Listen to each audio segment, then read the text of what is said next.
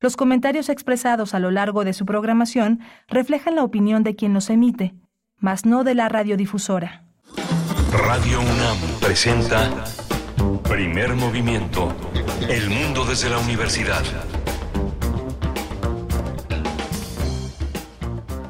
Buenos días, bienvenidos, bienvenidas. Estamos en primer movimiento en Radio UNAM, el 96.1 de la frecuencia modulada nos aloja y nos permite llegar hasta ustedes en Ciudad de México, en el valle, en el valle del centro del país y también el 860 de amplitud modulada para todo el mundo en www.radio.unam.mx. Hoy es jueves, jueves 11 de mayo del 2023 y estamos con ustedes de aquí hasta las 10 de la mañana en compañía de Violeta Berber en la asistencia de producción. Está el señor Jesús Silva frente a la consola en los controles técnicos de cabina de FM. En cabina de AM se encuentra Socorro Montes en los controles. Miguel Ángel Quemain aquí en la conducción de este lado del micrófono. Miguel Ángel, ¿cómo estás?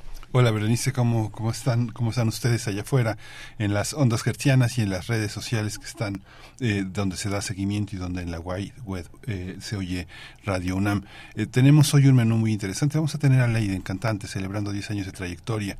Vamos a hablar eh, con eh, esta cantante y compositora cubano-mexicana, actriz, socióloga, que representa la configuración de la nueva canción latinoamericana. Ella dirige el sello eh, Jueves Music. Tendremos también la participación del doctor Alfredo Ávila, investigador del Instituto de Investigaciones Históricas de esta Casa de Estudios. En la sección Todo es Historia hablaremos con él sobre, nos va a compartir sus eh, lecturas respecto a The Church of the Dead, este libro eh, que da cuenta de la epidemia de 1576, el nacimiento de la cristiandad y de las Américas. Es un libro de Jennifer Shapper Hughes y vamos a tener la posibilidad de comentarlo con el doctor Alfredo Ávila antes de que termine Vamos a tener también eh, la inflación con México, ¿cómo vamos? Vamos a hablar con Axel Eduardo González, maestro en economía por el Colegio de México y es investigador y analista en México, ¿cómo vamos? Tendremos también en la nota internacional un seguimiento a la guerra en Ucrania. Esta, bueno, pues varias cuestiones, entre ellas el presunto ataque con drones en contra del Kremlin. Vamos a conversar también sobre pues el estado de la prensa después de que un eh, periodista eh, francés eh, pues perdió la vida recientemente un joven periodista francés de 32 años perdió la vida en pues en el pues en, estos territorios que están bajo fuego. Así es que vamos a conversar con el doctor Luis Guacuja responsable del programa de estudios sobre la Unión Europea del posgrado de la UNAM. Y hoy es jueves hoy es hoy la, la tener la oportunidad de ofrecerles la poesía necesaria y también Los Mundos Posibles hoy jueves con el doctor Alberto Betancourt en la mesa del día. Hablaremos de, bueno, nos propone conversar sobre la infiltración estadounidense en México, espías, vuelos e inversiones. El doctor Alberto Betancourt es doctor en historia, profesor de la Facultad de Filosofía y Letras de la UNAM y también coordina el observatorio del G20 ahí mismo en Filosofía y Letras. Así es que, como cada jueves, estará con nosotros ampliando la conversación y las miras sobre este tema infiltración eh, estadounidense en México. Vamos a hablar al final del programa con Jacobo Dayan, eh, director del Centro Cultural Universitario Tlatelolco, en la sección de todos los jueves, Derechos Humanos. Vamos a hablar, Jacobo ha elegido el tema de hoy, es el conflicto que ha generado Morena en contra de la Suprema Corte de Justicia de la Nación. Bien, pues ahí los contenidos para esta mañana y sus comentarios, como siempre, importantes para nosotros, para hacer comunidad y para hacer diálogo. Ya saben las coordenadas, arroba P en Twitter, Primer Movimiento UNAM en Facebook. Si nos escuchan desde Ciudad de México, cuéntenos si sintieron, si percibieron el sismo de ayer por la noche a las 10.20 de la noche que tuvo lugar en la capital del país, tres kilómetros al noreste de la alcaldía Magdalena Contreras. Un sismo que, eh, bueno, pues fue una sacudida rápida pero intensa y que se sintió en zonas, sobre todo la zona sur poniente de, la capital, eh, una magnitud de tres. Y bueno, pues ustedes cuéntenos, cuéntenos cómo, lo, cómo les fue, lo percibieron. Eh, están eh, las redes sociales para ese y otros comentarios. Mientras tanto, siete con ocho minutos. Vamos a ir con música, baila, a cargo de este man.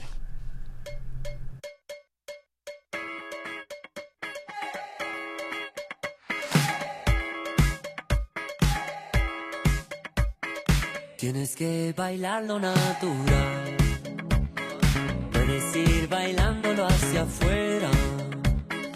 en el abismo musical, en un mundo demencial, los que bailan se contentan. Llegas en la noche sideral, caes en tu cuerpo la marea. Siento que comienzo a respirar, Por eso baila, baila, por eso gira, gira para toda la noche.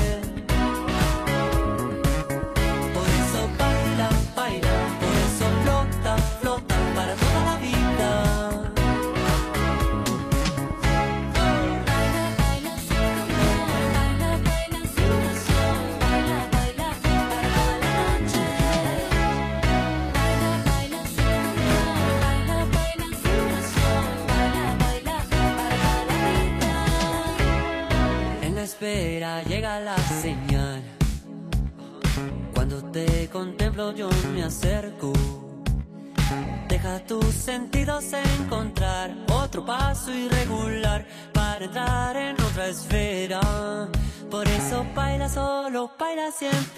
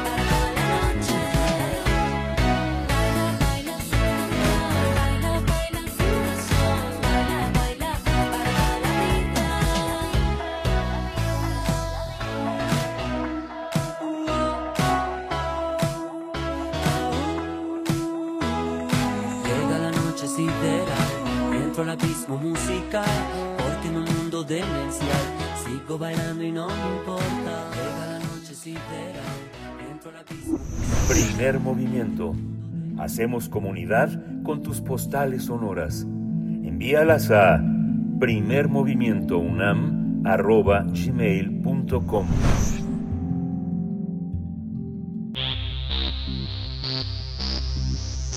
De festivales, ferias y más.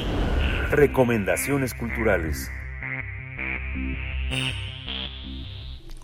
Leiden Gomis Fernández, eh, nacida en La Habana, Cuba, es conocida simplemente como Leiden. Es una cantante y compositora cubano-mexicana que ha desarrollado su trayectoria en nuestro país, donde llegó a la edad de nueve años. Leiden es nieta del poeta cubano Roberto Fernández Retamar, a quien considera como una de sus principales influencias. Asimismo, ha sido vocalista del grupo cubano de Vu, así como vocalista también invitada, vocalista invitada de la banda Tijuana No. Entre sus trabajos discográficos se encuentra su disco homónimo como solista, además de un eh, EP y un, y un DVD. Su segundo álbum, Los Muertos también dejan flores, fue publicado en 2017 y actualmente se encuentra celebrando 10 años de trayectoria y la salida de su nuevo álbum titulado Volver al Corazón. Leiden ofrecerá este viernes un concierto en el auditorio del Pepsi Center con artistas invitados como El Palomar, Madame Recamier y Shimbo, entre otros. Vamos a conversar con, con ella, está ya en la línea y le doy los buenos días. Buenos días, eh, Leiden. Buenos días. Bienvenida.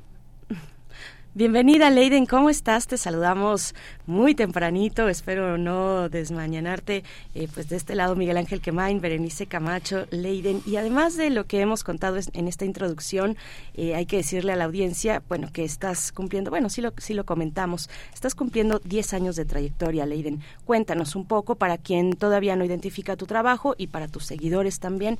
Cuéntanos, eh, pues, cómo, cómo empezó esta carrera tuya. Hablábamos de la influencia que tuvo tu abuelo, poeta, eh, poeta cubano. Cuéntanos un poco, Leiden. Claro que sí. Eh, bueno, primero, gracias por la invitación. Sí es temprano, pero me gusta levantarme así con estos bríos. Aparte, mañana es el concierto, Sí. entonces, eh, claro que estoy emocionadísima desde ahorita. Estoy muy, muy contenta. Bueno, si bien es cierto todo lo que han contado, tiene mucho que ver sobre todo con los inicios de mi trayectoria, pero para mí celebrar 10 años de carrera musical pues va muchísimo más allá porque porque este em, me he logrado mantener como artista independiente, como mujer en la música. Este, em, creé, fundé y desarrollé mi, el- el- el primer sello discográfico de mujeres en la música en, en México después de haber pasado por varios sellos, tanto, tanto majors como sellos independientes. Este, me di cuenta que era muy importante empezar a habitar el ecosistema musical este, no solo como artista, sino también como gestora y como productora. Entonces, eso es parte de lo que celebro ahora también. Y, y, y, y- y es muy importante porque justo eh, en este concierto también voy a presentar canciones que no he cantado en vivo del disco Volver al Corazón, que es mi último disco, pero es un disco muy interesante porque es un disco colaborativo con mujeres en prisión en México. Todo esto fue eh, un- un- parte de un proyecto de arte e impacto social que realicé durante la, la, la, la pandemia. Cabe mencionar que además de música y compositora, estudié sociología este, entre la Universidad de Guadalajara y la Universidad de La Habana.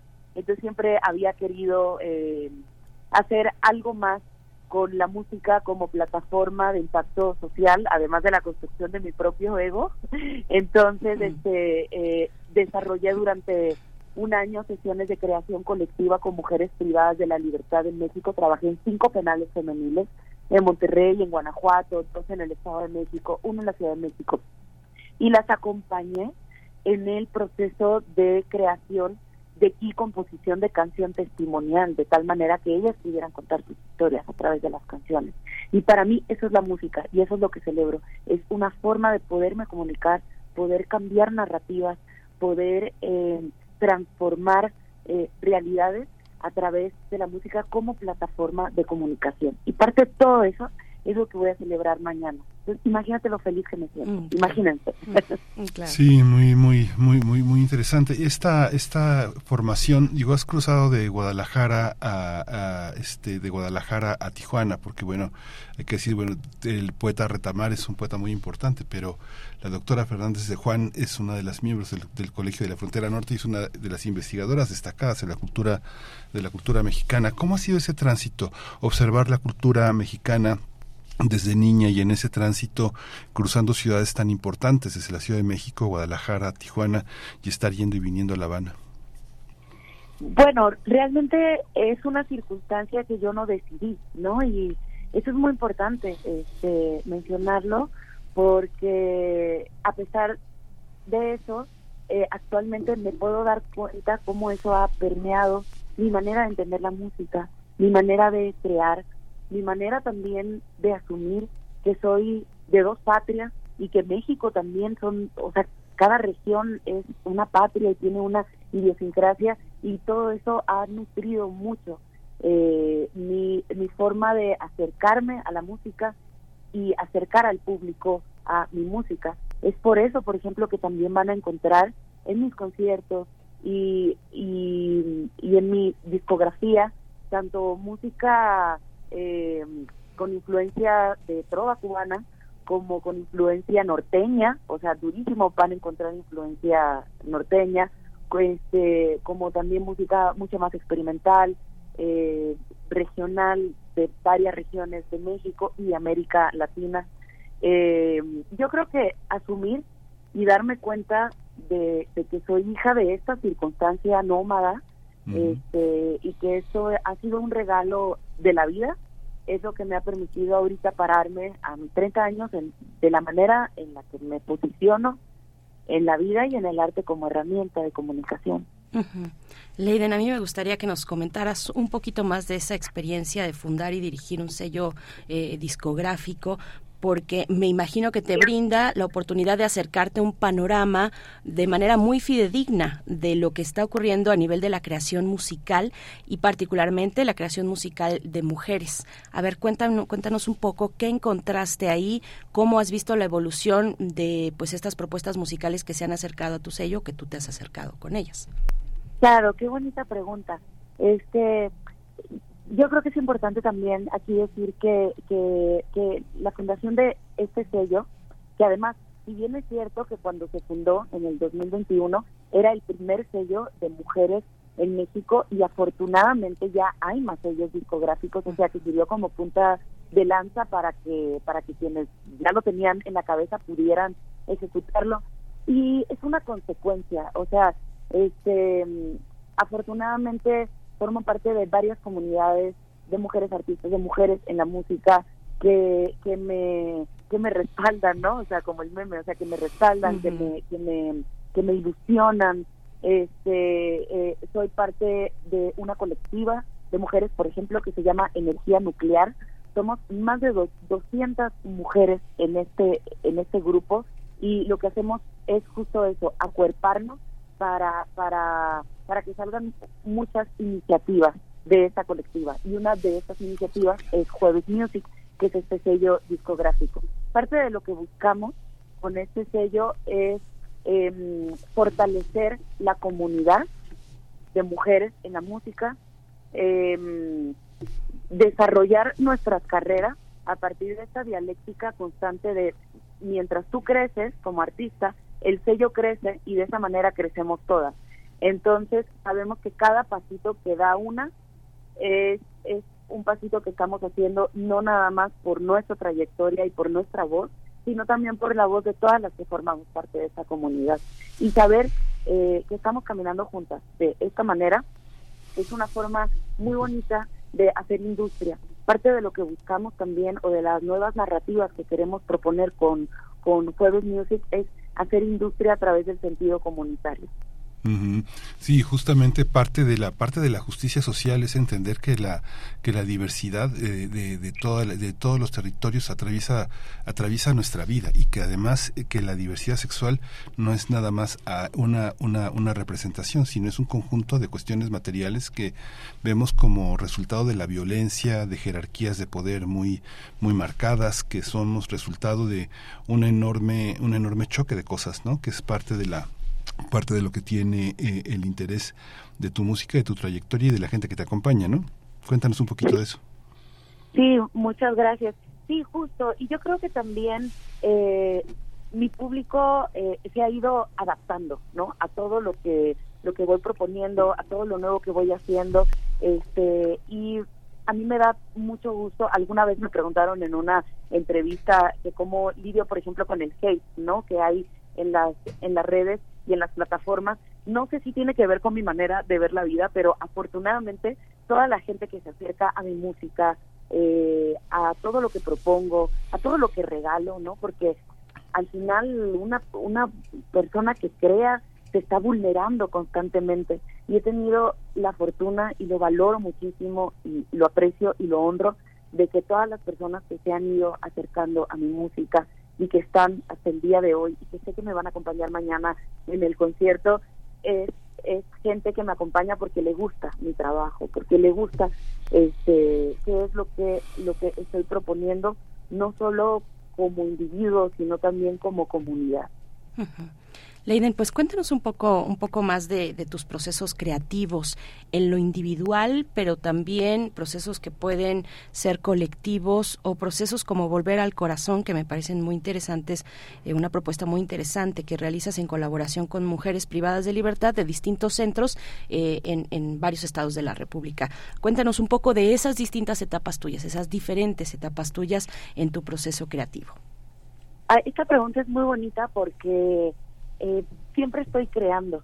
Estaba estaba leyendo el otro día este que que que, que, que uno se rompe el alma para crear, ¿no? Y que la y que y que la vida es como un parto constante eh, y, y, y, y yo asumo eso, ¿no? O sea, eh, he decidido, por ejemplo, como sacrificar algunas cosas eh, que eh, en otras generaciones este eh, venían ya con una, ¿no? Como por ejemplo tener hijos y ese tipo de cosas, porque porque para mí los procesos creativos y vivir justamente este de mi capacidad para crear es algo que me llena el alma y es mi parto constante. Entonces no tengo un método, eh, este me gusta estar, me gusta ser mi propia transgresora constantemente y siempre he dicho que me gustan más las preguntas que las respuestas.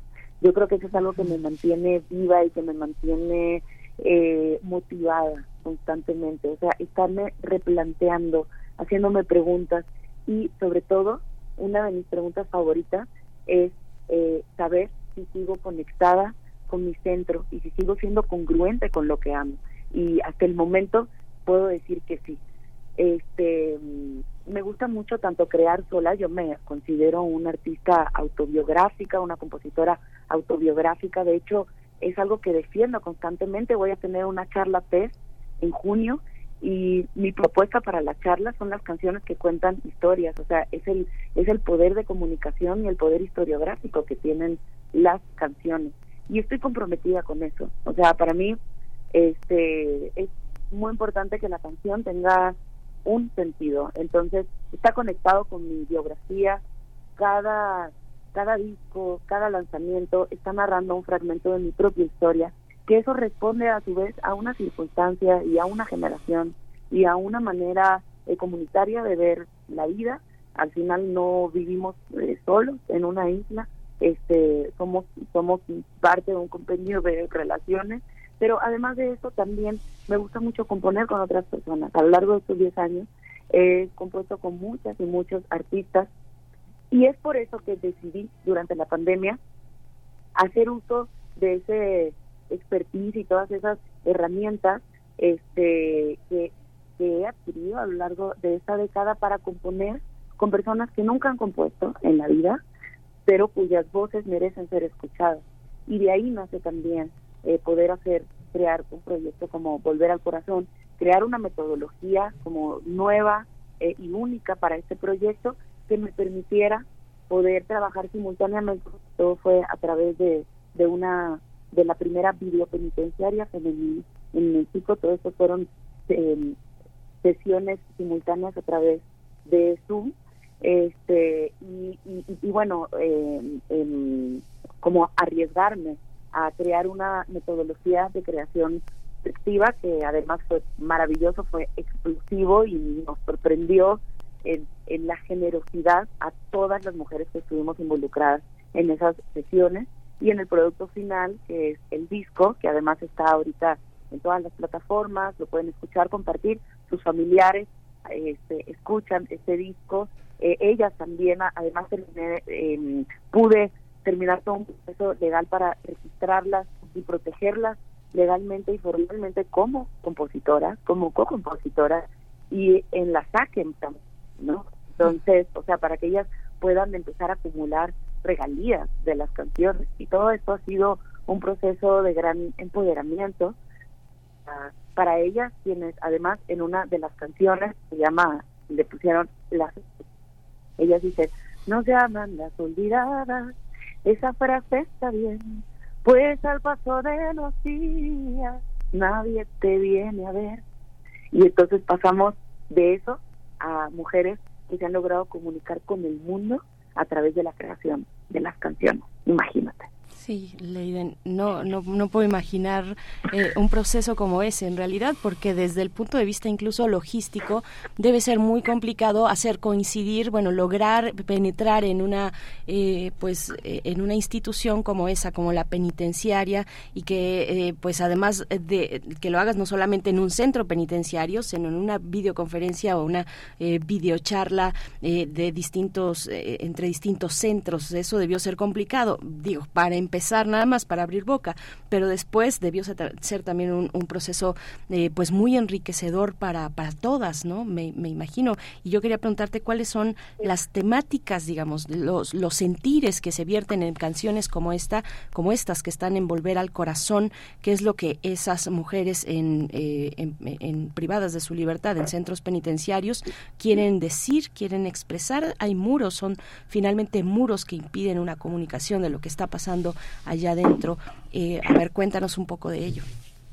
Claro, bueno, primero eh, yo quiero este, eh, compartirles que, que, en efecto hubiera sido imposible lograr esa logística eh, sola y es por eso que agradezco muchísimo haber trabajado con la Fundación Plan B, que como mencionaba es la primera videopenitenciaria femenil en México. Mm. Tiene una revolución silenciosa y tuve la fortuna de poder colaborar con estas mujeres increíbles de la fundación, porque ellas eh, justamente pensando o, viendo esta situación, digo que por fortuna hay una gran preocupación por la reinserción social en los penales masculinos, pero hay un gran olvido y un gran abandono en los penales femeniles. Entonces, estas estas mujeres maravillosas y revolucionarias este eh, y, y, y, y, y desde bajo perfil, o sea, así como hormiguitas, dijeron, vamos a, a empezar a tocar puertas y vamos a, a, a- a ver si nos permiten instalar pantalla Mm. este, y a través de Zoom, como, como no tenemos presupuesto, pues vamos a hacer una convocatoria a la sociedad civil a ver este, quién quisiera donar una hora de su conocimiento para penales femeniles. Y de, y de esa manera comenzaron eh, cuando, cuando yo colaboré con ella, que fue eh, justo después de, de de un, de un primer acercamiento donde yo propuse que mi hora fuera un taller de composición y, y fue tan sorprendente que me pidieron otra hora y otra hora y otra hora y salió una canción poderosísima que se llama Fuerza y Libertad. Y después de llorar todas con esa canción dije es que esta canción tiene que ser escuchada por la sociedad civil y por sus familiares cómo se puede quedar solo aquí y a partir de ahí es que surge todo todo el proyecto. O sea no no fue una cosa que un día se me ocurrió y dije esto es lo que podría suceder no o sea este tú te das cuenta cómo cómo hay cómo hay cosas que, que, que se van dando y que están ahí para que las podamos interpretar y para que se conviertan en herramientas para que sucedan otras cosas mucho más poderosas y con mayor incidencia social y política. Entonces, bueno, realmente fue a través de la, de la, de la Fundación eh, Plan B que les encantó el proyecto, que me apoyaron, que me dieron carta abierta, este, y, y eso fue lo que permitió no solamente poder realizar estas sesiones semanalmente, religiosamente cada miércoles, eh, sino que además se fueran sumando más, más penales. Actualmente ellas creo que están con 10 penales femeniles, que son eh, los, las mujeres en el, trabajando. este, y Ay, te estamos perdiendo, Leiden, te estamos perdiendo. A ver si, si, si te ubicas en, en un lugar con mejor recepción. ¿Tú nos escuchas? Creo que nos regresamos, eh, regresamos la llamada a producción para que pueda, pues, es- ya, ya, ya estás, estás de vuelta, Leiden. Nos hablabas de ¡Eh, 10 qué penales. bueno! nos quedamos con ese hilo. A ver, eh, continúa, por favor. Muy bien, bueno, eh, no sé en dónde se quedaron, pero para no hacer el cuento súper largo, nada más quiero decir que, que eh, iniciativas como esta, como la Fundación Plan B, que es la primera videopenitenciaria femenil, que ahora ya son, eh, si no me equivoco, son 10 penales femeniles, si no es que más, que están siendo beneficiadas, este, pues que, que es, son plataformas que permitan, que permiten que sucedan cosas tan mágicas y tan poderosas como estas. Y estoy segura que van a suceder más. Este y con esto me gustaría también inspirar a toda la gente que nos está escuchando porque porque de pequeñas ideas este con un sentido comunitario con un sentido de impacto social de incidencia social y política se pueden lograr cosas muy grandes donde donde mm, eh, población vulnerable pueda estar beneficiada como lo como sucedió con volver al corazón. Y sobre tu segunda pregunta este sobre cuáles eran las líneas de pensamiento eh, eh, que, que inspiraron estas canciones bueno como parte de la metodología yo les propuse cuatro líneas de pensamiento este que son muy amplias en realidad pero que te pueden permitir empezar a enfocarte con un centro o sea a tu voz con un centro y una línea de comunicación. Estas fueron eh, historia de vida, o sea, quién soy, quién he sido, historia de mi pasado, historia eh, en tiempo presente, o sea, eh, narraciones sobre la vida en privación de libertad y eh, proyección a futuro, esperanza y proyección a futuro. Y bueno, la verdad es que hay canciones poderosísimas. Hay una, por ejemplo, que voy a inter bueno, ya voy a contar, que voy a interpretar mañana. Se llama Caminando o en Camión. Este fue compuesta en mi penal de Monterrey por Sonia y ella cuenta que duerme en un cuarto piso y por ahí es- escucha, hay una pequeña ventana que da al exterior y escucha la ruta de un camión pasar. E hizo una canción que dice, muy pronto llegará el día que salga de prisión, volveré a casa aunque sea caminando o en camión. Y ese tipo de cosas.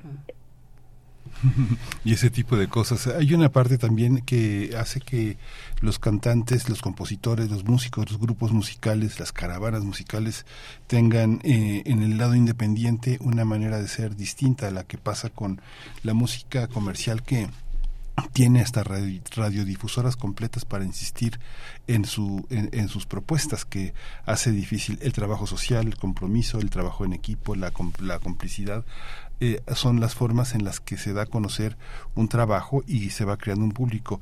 ¿Cómo, ¿Cómo observas este contraste? Cada, cada vez que el músico se hace más famoso en términos muy comerciales, se aleja más del público. Mientras más trabajo social hace, más diversificación de públicos y lo, y lo masivo resulta complejo. ¿no? Lo hemos visto en cómo se ha considerado, cómo se ha llenado el zócalo capitalino con grupos muy equidistantes entre sí, que están entre lo entre el gusto popular, eh, el reconocimiento oficial por su trayectoria independiente y, eh, el, y el gusto de unas eh, de unas que consideraban minorías. Siempre que hablaban de la diversidad sexual decían minorías, ¿no? Pues este el terror a la diversidad. Pero cuéntanos cómo cómo observas esto, ¿no? Ay, bueno, es que es un temazo. Eh, yo creo que cada vez se desdibuja un, un poco más estas barreras entre em, la empatía por la música independiente eh, y la empatía eh, por la música que no es independiente, porque bueno, evidentemente también tienen como este gran aparato de difusión, pero creo que las redes y las plataformas y, y- y métodos que actualmente pueden ser masivos y pueden este, llevar a un artista independiente este, a tener tanta difusión como un artista que no lo es, plataformas como TikTok, por ejemplo, este que, que sí, o sea, yo creo que es un tema que se puede, eh, yo siento que la industria se está transformando constantemente, Eh, la industria está en movimiento, de hecho, hace 15 años, 12 años, no se hablaba de la música independiente como se habla en este momento. Un poco yo soy hija también de, de, de- de esa, de esa ruptura en la industria y esa, y esa reconfiguración. Este, artistas también, por ejemplo, estoy pensando en, en, en colegas o gente cercana como, como, como Carla Morrison, que, que no necesitó realmente de una, de una disquera major, aunque en algún momento pasó por una, para poder ser la gran artista en la que se convirtió, me refiero en sus masivos, ¿no? O sea, ella este, tenía un público masivo.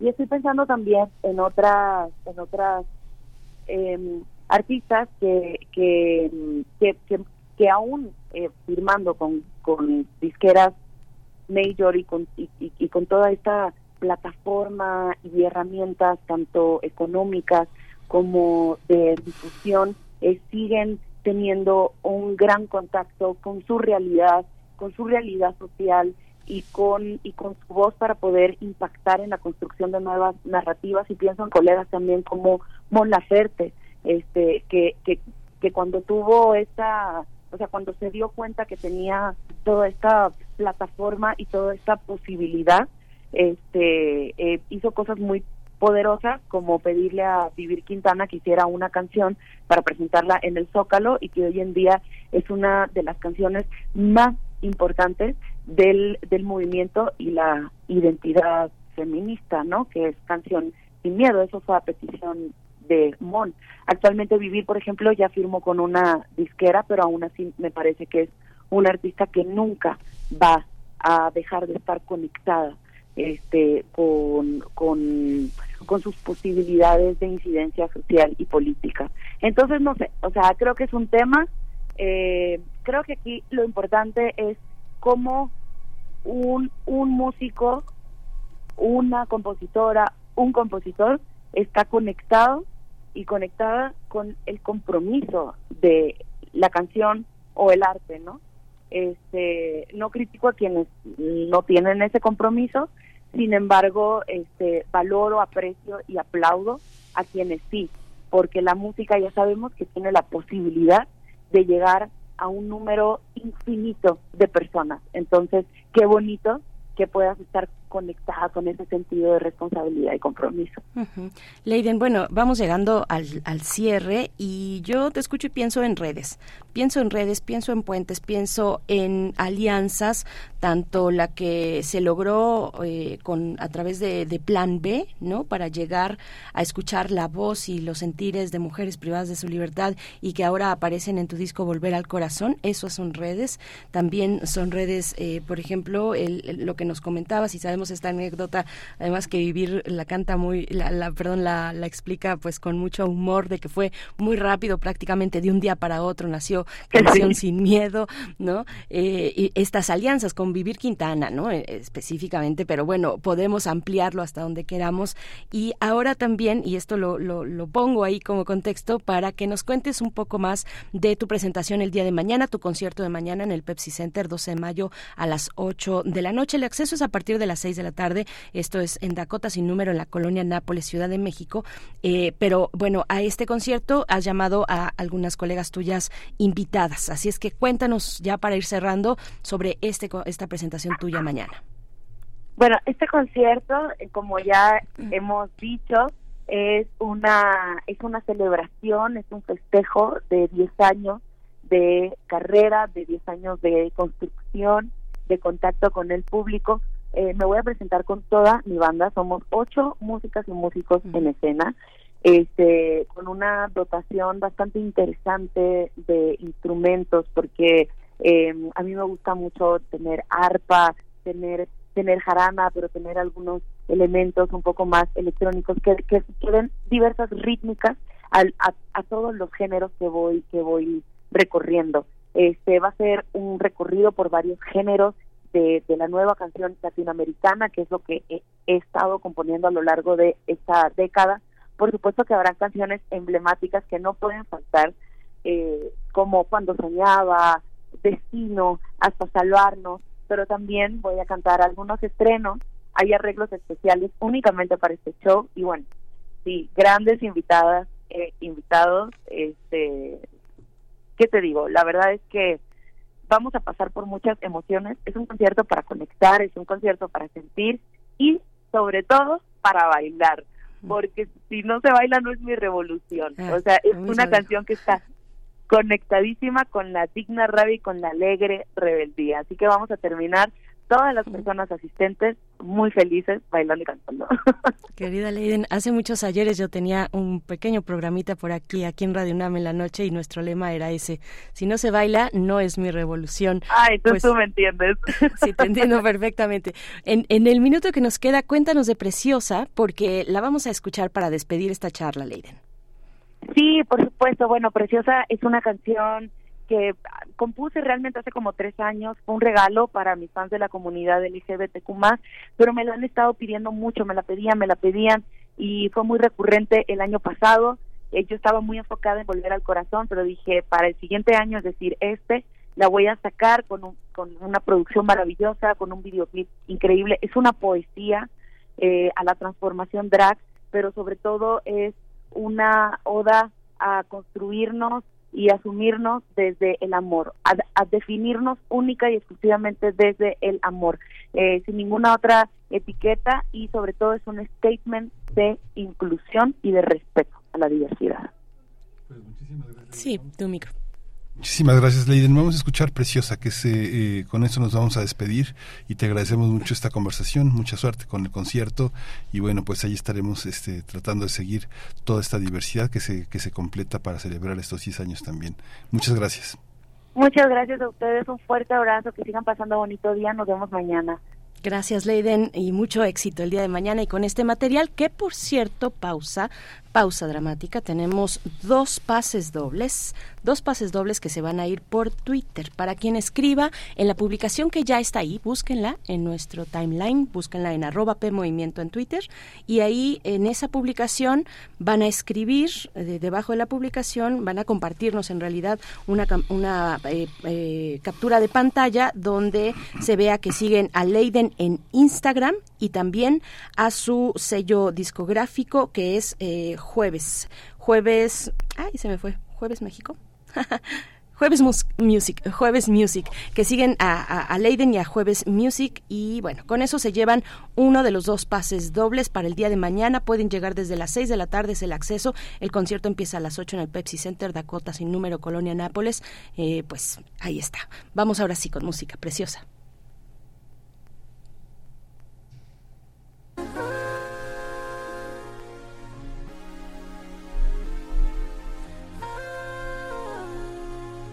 Ya cubrí mi armadura con plata fina. Tuve que ser valiente para salir. Llevo el vestido negro que tanto amaba. Cuando niña mi madre decía preciosa, no dudes de ti. Cuando niña mi madre decía preciosa, no dudes de ti. Hoy tengo fuego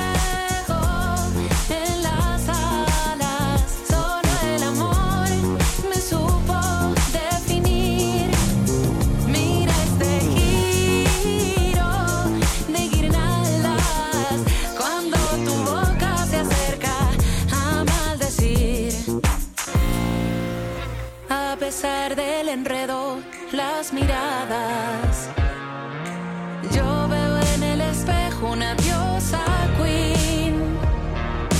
Puse frente a la puerta mis credenciales. Ya no tengo sospecha, vivo entre mis normas, lo prefiero así. Ya no tengo sospecha, vivo entre mis normas, lo prefiero así.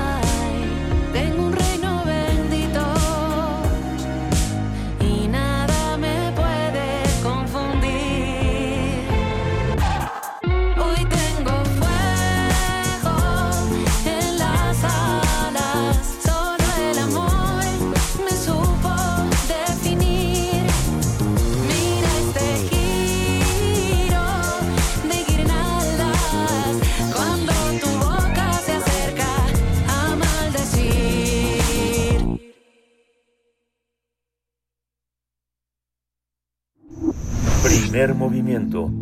Hacemos comunidad con tus postales sonoras. Envíalas a primermovimientounam.gmail.com Todo es historia.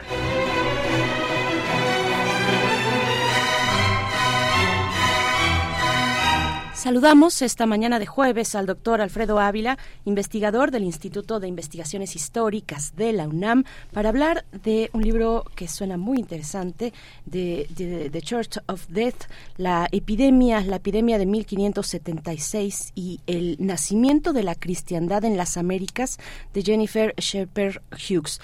Eh, doctor Alfredo Ávila, buenos días, bienvenido. Hola, buenos días. Per- perdón por el ruido, déjenme cerrar la ventana.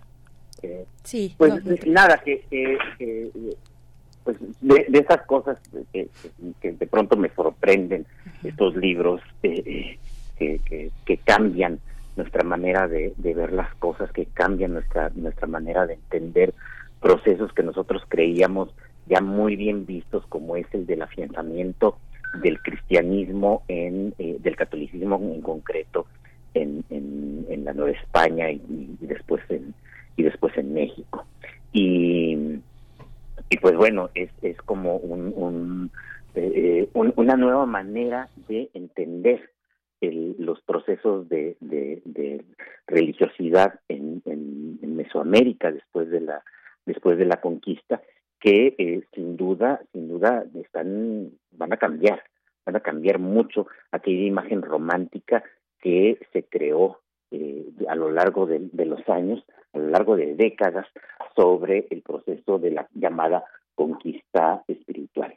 Como ustedes bien saben, pues toda esta idea de la conquista espiritual, que además es el nombre que le dio Robert Ricard, y, y, toda la, todos los estudios académicos que se, que se han hecho y que se siguen repitiendo además lo cual es tremendo, pues está basado pues, en, en, la propia versión de los frailes, de los de los eh, misioneros que eh, junto con los conquistadores vinieron a, a la entonces Nueva España a, evangelizar, a cristianizar. Y esta esta versión pues es romántica, no no podemos no podemos eh, eh, calificarla de otra de otra manera. Y además eh, ya deberíamos sospechar de esa versión cuando los grupos de la extrema derecha tanto en México como en España y en otras partes de Hispanoamérica pues insisten en que esa es una de las grandes aportaciones de España a los pueblos que, que, conquistó, a los que no solamente, bueno, a lo mejor algunos dirán hubo violencia y tal, pero sin duda llevamos, dicen ellos, llevamos la civilización y llevamos el cristianismo, ¿no? Entonces esta, esta idea muy muy romántica de los frailes eh, eh, protegiendo a los indígenas, de los frailes eh, ayudando, que es una visión que es, es cierta en algunas en, algunos aspectos, pero que no no debemos engañarnos. Hace ya algún tiempo, probablemente hace hace un par de años, eh, hablé de un artículo que se publicó en Historia Mexicana de un historiador que se llama eh, Ryan Dominic Crew, eh, bautizando el colonialismo, las políticas de conversión en México después de la conquista. Y lo que Crew mostraba, si ustedes recuerdan, es que, pues para empezar, el número de frailes en el siglo XVI no eran muchos, no, no, no eran muchos. Estamos hablando de unos muy pocos frailes que además, por supuesto, no tenían capacidad material para ir a hacer proselitismo religioso a todas las comunidades y a todos los pueblos. Eso era imposible. Y entonces lo que eh, sucedió fue que las propias comunidades indígenas aprovecharon la presencia de los frailes, aprovecharon la presencia de los cristianos para dirimir conflictos políticos, para dirimir eh, eh, pues sus, sus, viejas querellas, algunos aliándose con con los frailes, otros aliándose con los conquistadores o con los gobernantes españoles, otros tratando de mantener el poder de las viejas estructuras eh, eh, religiosas y políticas de, del, mundo del mundo mesoamericano. Eh, pero la verdad es que la verdad es que fue un proceso mucho más violento de lo que de lo que imaginamos un proceso en el que en el que dentro de las comunidades hubo linchamientos dentro de las comunidades hubo pues hubo ataques eh, eh, asesinatos en contra de personas que por alguna razón no querían adoptar la, nueva religión y que eh, ciertamente no son ataques hechos por los frailes, los frailes se la pasaban diciendo hay que llevar esto con, con, amor y paz y, todas estas cosas, pero, eh, pero sí son los seguidores, son los acólitos, son los, indígenas recién cristianizados los que, eh, los que terminaron, los que terminaron imponiendo eh, con violencia también el, el cristianismo. Bueno, pues eh, lo que lo que muestra en este en, ahora Hughes es un, un, un, un, un fenómeno relativamente parecido. Como ustedes saben, en la Nueva España hubo distintas epidemias al inicio. Eh, no, no tenemos datos exactos, pero sabemos que hacia 1520 es más, coincide con la llegada de los españoles ya al territorio mm, central de, eh, de Mesoamérica. Los españoles ya habían estado en otras partes de Mesoamérica, en el sureste desde hacía años, pero, pero en 1520, pues se calcula alrededor de entre 18, 22, 25 millones de habitantes en Mesoamérica. Eh, eh, no, no, hay, no hay certeza con esto. Hay algunos datos que exageran mucho las cifras, se van a 25, 30, eh, eh, tal vez más. Hay otros datos, curiosamente, de historiadores españoles que minimizan esta cifra, nos dicen, no, pues no, no, no debieron haber sido más de seis. Bueno, los datos, los datos más eh, aceptados por la comunidad, pues nos hablan de unos 20, 22 millones. Lo que sí es verdad es que entre 1520 y más o menos 1540, 20 años, pues habrán muerto cerca de 8 millones de personas, básicamente por viruela. Eso, ese es un dato que tenemos. Luego, hacia 1545, estalló el primer Cocolistli.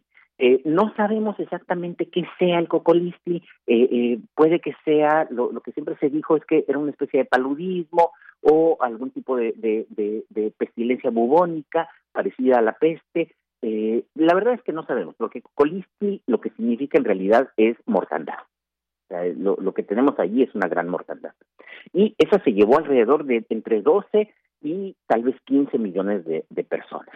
Para 1576, que es la epidemia de Cocolistli que estudia eh, Hughes en, este libro maravilloso, eh, para 1576 el Cocolistli vuelve con mucha fuerza y en cosa de unos dos años mueren dos millones de personas, dos millones de personas básicamente personas indígenas.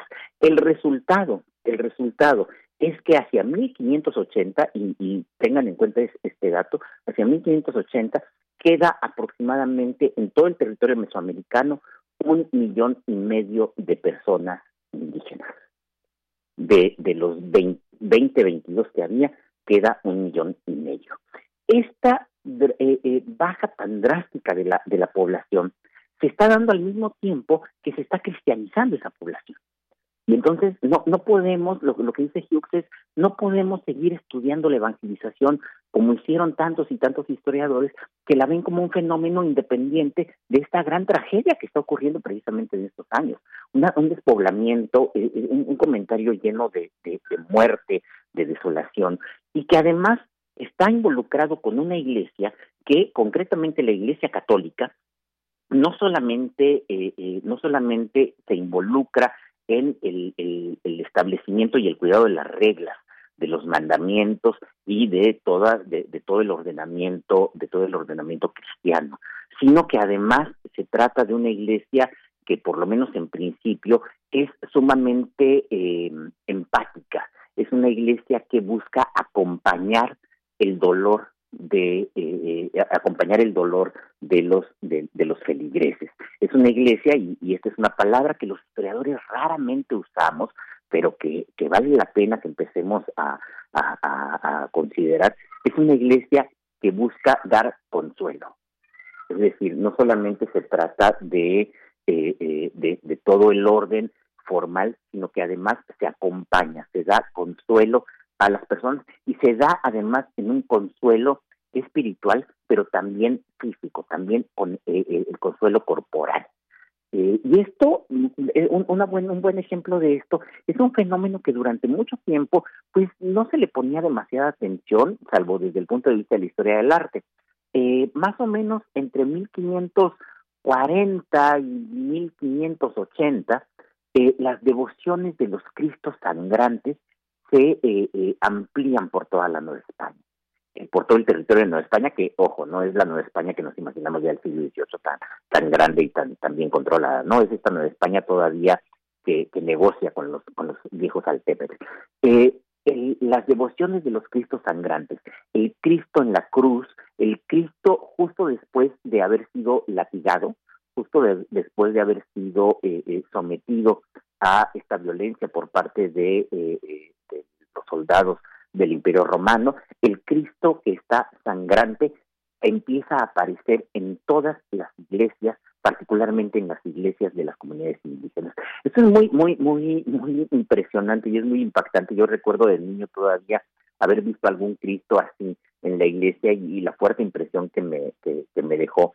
Eh, pero es también un, un, fue también un empeño de decirle a los naturales, ustedes están sufriendo, pero Cristo también sufrió. Eh, es, un sufrimiento compartido entre la divinidad y sus y sus nuevos fieles. Y por supuesto que esto es, eh, es algo que, que, acompañaba, que, era importante para los para las comunidades para las comunidades indígenas. ¿Qué sucede con esta epidemia, con este nuevo cocolizin que aparece hacia 1575, 76 en, en la en la Nueva España? Pues bueno, la, debacle demográfica es tal que muchos de estos frailes ya no saben qué hacer. Muchos de estos frailes empiezan a hacer repartimientos de indios, es decir, si, en algún viejo altepe quedan nada más dos familias, pues bueno, las quitas de, de, ese lugar y te las llevas a otro para formar nuevos pueblos. Es una época de fundación de nuevos de nuevos pueblos para, eh, eh, pues para tratar de, mantenerlos unidos frente a la gran mortandad que hay en, todos lados y que también, por supuesto, allí fue un, momento en el que los intereses particulares pues afloraron. Eh, fue muy frecuente que comunidades en las que, como dice, quedaba una o dos familias después de tanta mortandad, pues esas familias eran reacomodadas en otros pueblos y no faltaba por allí algún funcionario español, algún descendiente de conquistadores que aprovechaba la ocasión para quedarse con las tierras de la comunidad que estaba, que estaba desapareciendo. Pero también los frailes empezaron a replantear entonces su, eh, eh, su presencia en la Nueva España. Para 1577, por ejemplo, llega un grupo de carmelitas descalzos a la Nueva España. Y los carmelitas descalzos tienen, tienen una historia muy interesante en, Nueva España porque al final de cuentas fue una orden que no evangelizó, pero no evangelizó en buena medida por esto que, les voy a contar. Llegaron en 1577 y cuando se dieron cuenta de que había tal cantidad de indígenas que estaban muriendo, decidieron mejor irse a China a evangelizar. Y Fray Bernardino de Sagún, yo sé que ya se me acabó el tiempo, así que nada más termino con, con Bernardino de Sagún. Bernardino de Sagún al final de la historia general de las cosas de la Nueva España, ya saben, este fraile tan protector de indios y tal, termina diciendo que eh, eh, parece que los indígenas, los indios de, Nueva España van a desaparecer y que en esta gran tierra la, el cristianismo no va a florecer porque aunque se cultivó bien, se sembró bien, no habrá eh, recogida de frutos. Alfredo, perdón que te interrumpa. Tenemos que hacer corta de la hora. ¿Quieres continuar un, fragmento más en la siguiente hora? Pues sí, nada más para terminar esto de Sagún que a mí me parece muy muy impactante. Sí, sí, sí, sí, sí, claro que sí. Vamos al corte y regresamos contigo si nos, si nos, si nos aguantas un par de minutos. Muchas gracias, Alfredo. Vamos al corte y regresamos con el doctor Alfredo Ávila a terminar esta historia de Fray Bernardino de Sagún y todo este libro de Jennifer Hughes, Shepherd Hughes, que es verdaderamente extraordinario. Regresamos. Síguenos en redes sociales. Encuéntranos en Facebook como Primer Movimiento y en Twitter como arroba PMovimiento. Hagamos comunidad.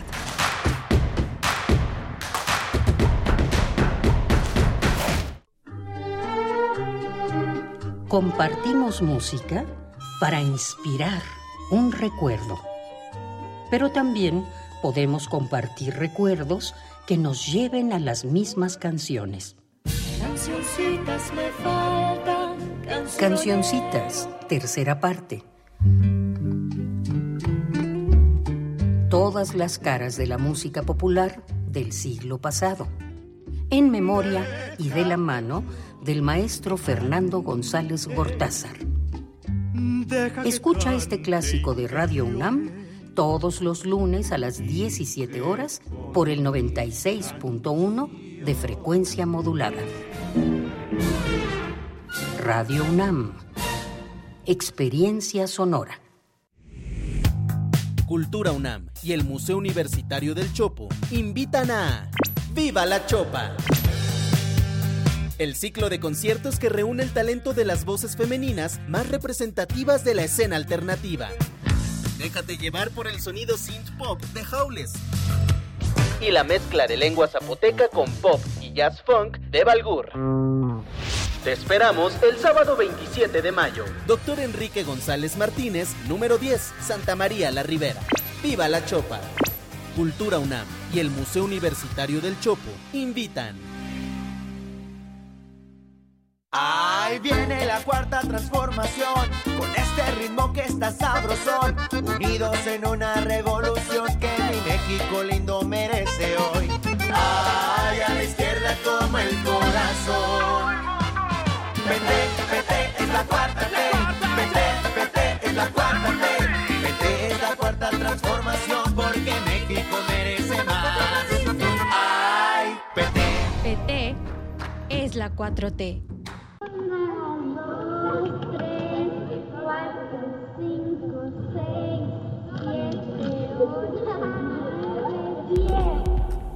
Entre las selvas de asfalto, las guerras y la desigualdad económica, los niños siguen jugando.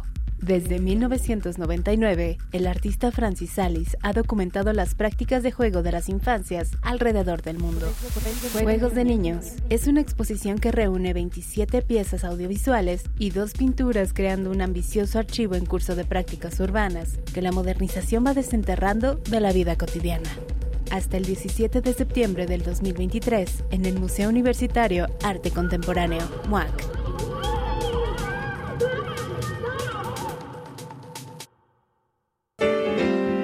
Música que sensibiliza la vida. Asómate a su mundo. Panorama del Jazz con Roberto Aimes. Lunes a viernes a las 19 horas por el 96.1 de FM. Radio UNAM. Experiencia sonora. Encuentra la música de primer movimiento día a día en el Spotify de Radio UNAM y agréganos a tus favoritos.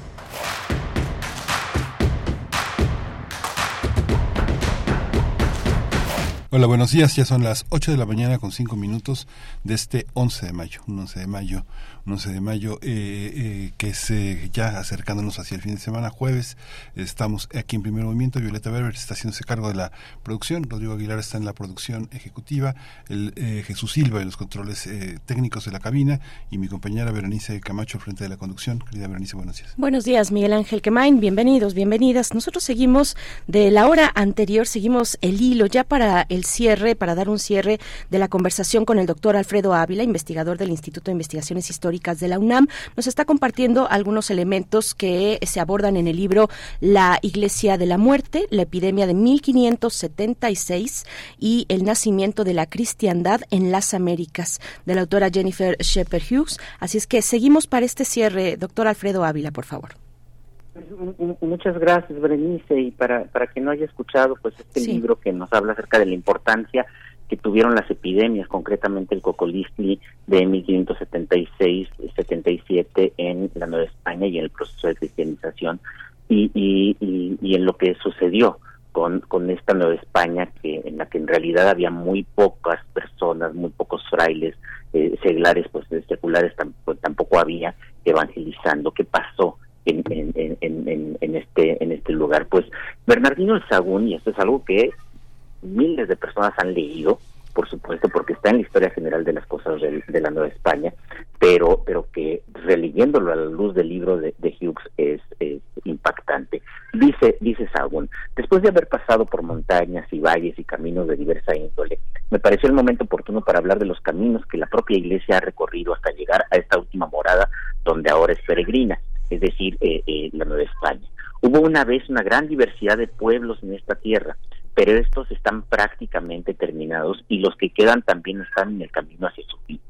Es una gran tierra o ha sido una gran tierra en la que se, se, sembró el cristianismo, pero eh, no habrá buena cosecha.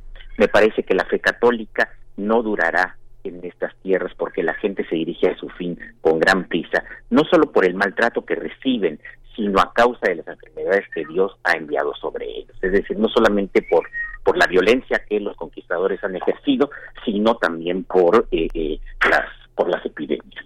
Eh, continúa, continúa Sabón. me parece que nuestro Señor Dios ha abierto un camino para que la fe católica pueda entrar en el reino de China, donde hay personas de gran cultura, civilidad y sabiduría. Creo que la iglesia durará muchos años allí, en China, porque aquí en estas islas y en la Nueva España y en Perú, el cristianismo no ha hecho nada que, de, perder el camino. Es, tremendo, es tremendo. Bernardino de Sagún, este hombre que eh, con justicia ha sido considerado el primer antropólogo eh, eh, del mundo indígena mesoamericano, diciendo aquí ya se acabó todo, porque están muriendo todas estas personas, están muriendo todos estos indios y pues lo que tenemos que hacer es irnos a China, donde por cierto allá hay gente civilizada. es tremenda la, la, implicación la implicación que tiene y eh, esto que, que bueno está en, en esta en esta obra pues también como decía hace rato se empieza a ver en, en, en algunos casos por ejemplo con estos carmelitas que llegan en el 77 y que cuando ven cómo está la Nueva España, pues mejor dicen vámonos a China. Y, esto también forma parte de esta tradición historiográfica mexicana. Ya saben ustedes, todo, todo este esfuerzo de eh, incluso de San Felipe de Jesús, el primer santo mexicano, esta gente que se va a Asia a evangelizar, pues bueno, no, no se va a Asia a evangelizar nada más porque sí, sino porque ellos creen que ya la población indígena en Nueva España está a punto de desaparecer. No desapareció y las consecuencias son enormes y son enormes también para la historia del cristianismo y del catolicismo en México. Cuando los frailes dejan de ponerle atención a los cuidados espirituales, piensen ustedes que la mortandad, la, epidemia, necesita cuidados espirituales muy, muy precisos. Para empezar, porque hay que dar la extrema unción a, los a, a, los moribundos. Cuando los frailes ya no están haciendo esto, las comunidades toman esos cuidados en sus manos. Y lo que dice Hughes es que es a partir de este momento cuando las comunidades empiezan a organizar cofradías, empiezan a organizarse eh, políticamente y religiosamente para cuidar sus templos, para cuidar sus campanas, para usar las campanas como, como un signo de unidad de la comunidad y también en muchas ocasiones para quitarse de encima a frailes y sacerdotes que quieren intervenir en los asuntos religiosos de la comunidad. Y eso termina construyendo un cristianismo desde abajo, por decirlo de alguna manera, en el que la institución sigue allí, por supuesto, sigue presente, pero no con el control que quisiera sobre las sobre las comunidades. Sí. Doctor Alfredo Ávila, muchas gracias. Ahí está esta reseña y esta recomendación eh, para quien tenga oportunidad de acercarse a este texto que está en inglés, pero que es La Iglesia de la Muerte, la epidemia de 1576 y el nacimiento de la cristiandad en las Américas de Jennifer Shepard Hughes. Yo me quedo pensando, la verdad, también haciendo un paralelismo tal vez muy forzado, pero pensando un poco al mismo tiempo que pasaba en Europa cuando pues las dinámicas derivadas de las bajas poblacionales ya había pasado años de la peste eh, en Europa, pero eh, finalmente con este panorama también en América, pues cuáles son eh, todas esas otras dinámicas que se derivan de esta baja mano de obra finalmente también. Y, me, y, recordaba el texto de Silvia Federici, de Calibán y la, y la Bruja, que hace también un seguimiento pues muy interesante que creo que le puede, que puede complementar también a todo esto que, que, nos has estado contando, Alfredo Ávila, de alguna, de alguna manera. pero bueno, lo, dejo, lo dejo por ahí. Gracias, Berenice. Oye, y que, y que sea un llamado también para nuestros amigos que, que pueden tener algo de, de, injerencia y buscar que alguien traduzca y publique esto en, México, porque vale mucho la pena. Tendría que estar en la colección negra de historia del Fondo de Cultura Económica, Alfredo, ¿no? Sí. Sí, sí, sí. sí. ahí es el lugar, ¿no? Sí, porque, porque permanece en inglés este texto. Eh, bueno, pues ahí está. Eh, gracias, doctor Alfredo Ávila, como siempre, y hasta pronto. Miguel Ángel Berenice, gracias y buen día a todo el público. Hasta pronto. Muy buenos días. Pues sí, fíjense que la, la, pues la recomendación, ya que eh, pues este texto no está en, en, español, pues una recomendación, un acercamiento que también aborda la baja poblacional, pues puede ser ese, el que les comentaba, que además está libre en internet, en Traficantes de Sueños, traficantes.net, eh, Calibán y la Bruja de Silvia Federici, que bueno, da cuenta de lo que pasa en Europa con la baja poblacional y toda la serie de políticas de Estado que se dan para paliar y que además, bueno, Federici como feminista, eh, pues va, va dando, va documentando eh, a partir de distintos historiadores eh, cómo esas políticas de Estado para paliar la baja poblacional pues recaen directamente en las mujeres. Es muy interesante también. Sí, es muy interesante y bueno, uno piensa en, el, en, el, en la traducción para el Fondo de Cultura Económica en la colección negra, pero Grano de Sal ha publicado verdaderos trabajos muy importantes que, que se han hecho también con el apoyo de los archivos públicos mexicanos, con los archivos españoles y que bueno, fue, forma parte de lo que nosotros somos visto por lo que por los grandes investigadores norteamericanos de la historia mexicana. Bien, pues ahí está este tema, 8 con 12 minutos. Vamos a hacer una pausa musical a cargo de Bomba Estéreo. Soy yo.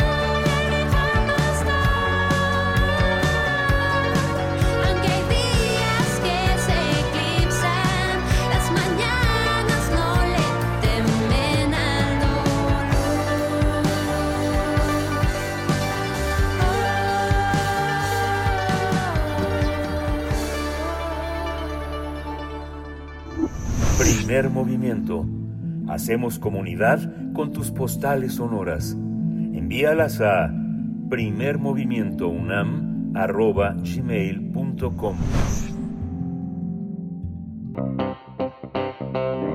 Nota Nacional. Por tercer mes consecutivo, la inflación general se desaceleró al ubicarse en 6.25% anual en el mes de abril. Se trata del nivel más bajo desde octubre de, mi- de 2021. De acuerdo con las cifras del INEGI, respecto al mes anterior, el índice de precios al consumidor descendió 0.02%, su primer retroceso desde abril de 2020 y en línea con las expectativas del mercado. Sin embargo, a pesar de una menor inflación anual, esta permanece por encima del rango objetivo del Banco de México, que es de 3% más menos un punto porcentual, siendo el periodo más probable, más prolongado desde 2001, cuando se fijó esta meta. Además, el primer trimestre de 2023, la economía mexicana creció 3.8% anual y 1.1% trimestral. Vamos a hacer un análisis de las más recientes cifras de inflación en México. Está con nosotros Axel Eduardo González, maestro en economía por el Colmex, investigador de análisis en, en, en esta institución México, ¿cómo vamos? Bienvenido Axel, buenos días. Hola, ¿qué tal? Buenos días, un gusto saludarles nuevamente y a toda su audiencia.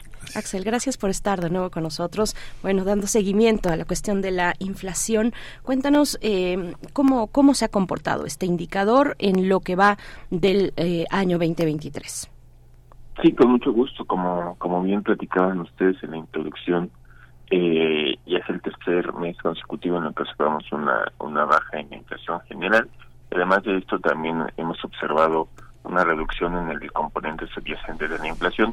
Esto es muy importante porque el componente inflaciente del del, eh, subyacente, perdón, de la inflación es donde se considera la variación de los de los bienes y servicios que cuyos precios son más estables, es decir, que no varían tan fácilmente en el tiempo y que nos dan una mejor aproximación de sobre cómo se comportarán los precios en el mediano plazo.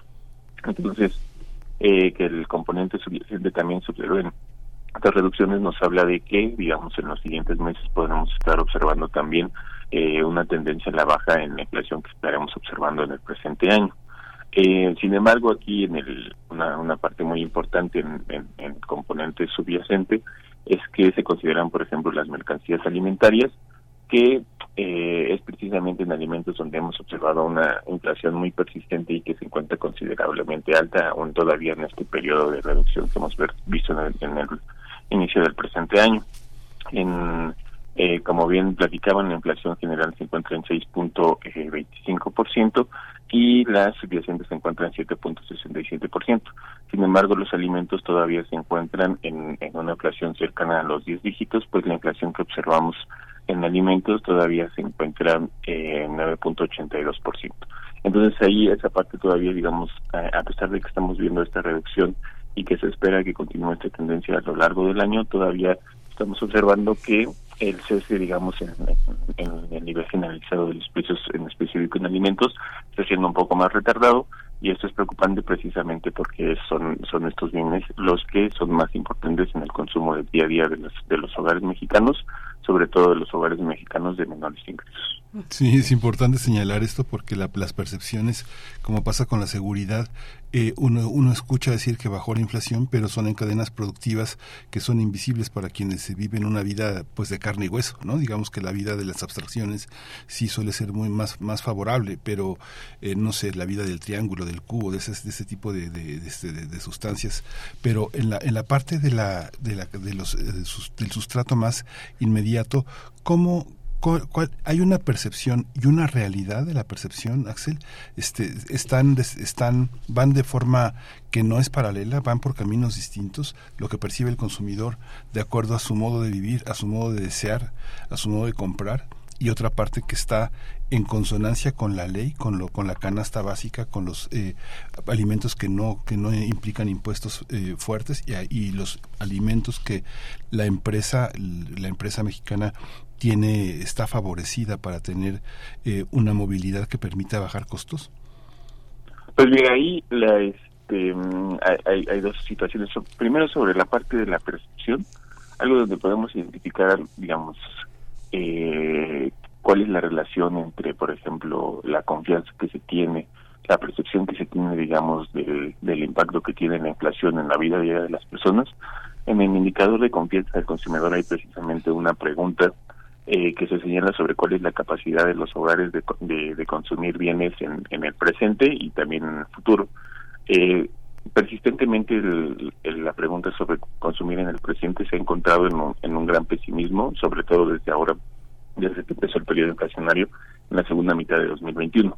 Entonces, en términos de percepción, eh, sí existe como esta idea de que existe una menor capacidad de, compra de bienes y servicios que lo que existía en otros periodos, en este, digamos, en, en este periodo inflacionario que hemos estado viviendo. Entonces, eh, ahí, digamos, si habrá que ver si hay un cambio en esta tendencia, en el pesimismo de esta pregunta, ahora que la inflación general comienza a reducirse y, digamos, si en los medios y se platica, o en estas pláticas como estamos teniendo hoy, donde se señala que la inflación general ya subyacente ya está cediendo, pues también tiene un impacto en la percepción de las personas y cómo coinciden el, su capacidad de compra en estos bienes o servicios, o digamos se ajusta más a precisamente al poder adquisitivo y las personas, aunque aunque la inflación se esté reduciendo, no quiere decir que los niveles de precios estén disminuyendo, sino que los incrementos en los precios son menores que los que estábamos viendo, por ejemplo, el año pasado cuando teníamos eh, tasas entre el 7 y el 9% en 2022 en, en la tasa de inflación general. Y en la parte sobre los costos de las empresas, aquí algo que sí es muy importante comentar es que eh, además del índice nacional de precios al consumidor, eh, el INEGI también publica el índice nacional de precios al productor, el INPPP, y en este eh, las, las reducciones han sido mucho más considerables en, digamos en los incrementos en el índice que se han observado en, a principios de año e incluso desde finales de 2022. Entonces, eh, desde el lado de los productores parece ser que eh, las presiones inflacionarias ya han sido ya y entonces se espera que también, dado que esas reducciones se traslade también a la reducción en los costos de en, los costos finales de los bienes y servicios para que las las empresas eh, puedan fijar menores precios a lo que se estuvo observando sobre todo en la primera mitad eh, de 2022, cuando digamos en términos de los costos del productor, termina donde se observaba una, una, inflación mucho más alta que lo que estamos observando ahora en el principio de 2023. Axel, bueno, pues como, como sabes y como sabemos todos, recientemente en estos días se ha anunciado el fin de la emergencia internacional de salud por eh, COVID-19. Eh, ¿Cómo, cómo, cómo cuáles, eh, digamos, son los posibles impactos que, que, esto pueda tener en cuestiones económicas? Y te pregunto también, ¿cómo ver estos, estos índices actuales de la inflación, 6.25% para el mes de abril, ¿Cómo verlo en comparación con eh, los inicios de la pandemia, eh, con haciendo ahora este paralelismo, no? Ya que llegamos a este cierre, a este final de la emergencia internacional, pues eh, cómo estamos en, recuperación con respecto a pues lo inmediato anterior a que llegara la pandemia. Sí, pues em, ahí digamos habría que hacer un eh, creo que es una plática muy amplia sobre cuáles son los posibles impactos. Mira, por ejemplo, o sea, primero podemos platicar hacia el corto plazo, digamos, cuáles son los indicadores que tuvieron impactos pues más más trascendentes, pues fue precisamente eh, la actividad económica, donde vemos una de las mayores caídas eh, registradas en la historia y también, por ejemplo, en términos del incremento de la población en porcentaje, el porcentaje de la población en situación de pobreza laboral por ejemplo, del primer trimestre de 2020 al tercero, que es, digamos, eh, donde se es el impacto de mayor magnitud en la pandemia, la población en situación de pobreza laboral pasó del 36.6% al 46%, es decir, un aumento de 10 puntos porcentuales. Mm. Desde ese punto, el porcentaje de la población en pobreza laboral se ha venido reduciendo hasta, digamos, el, con los datos más recientes, el cuarto trimestre de 2022, eh, la población en esta situación es el 38.5% de la población del país. Eh, esto quiere decir que aunque se ha reducido este este porcentaje todavía no se alcanzan por ejemplo los niveles prepandemia que era lo, que lo que me han platicado. Entonces todavía estamos dos puntos porcentuales por encima de lo que se observaba previo al impacto de la pandemia. Y este por ejemplo ese indicador en específico está precisamente muy relacionado con el, los, los incrementos en los precios que hemos observado en recientes años, con la inflación que hemos observado. ¿Por qué? Porque, el, digamos, la población en porcentaje de, la porcentaje de la población en situación de pobreza laboral está muy relacionado al valor de las canastas eh, alimentarias. Esto porque es simplemente la definición para que una persona se encuentre en situación de pobreza laboral, quiere decir que los ingresos laboral del hogar no son suficientes para que todas las personas miembros de ese hogar tengan los eh, recursos suficientes para adquirir una canasta básica alimentaria.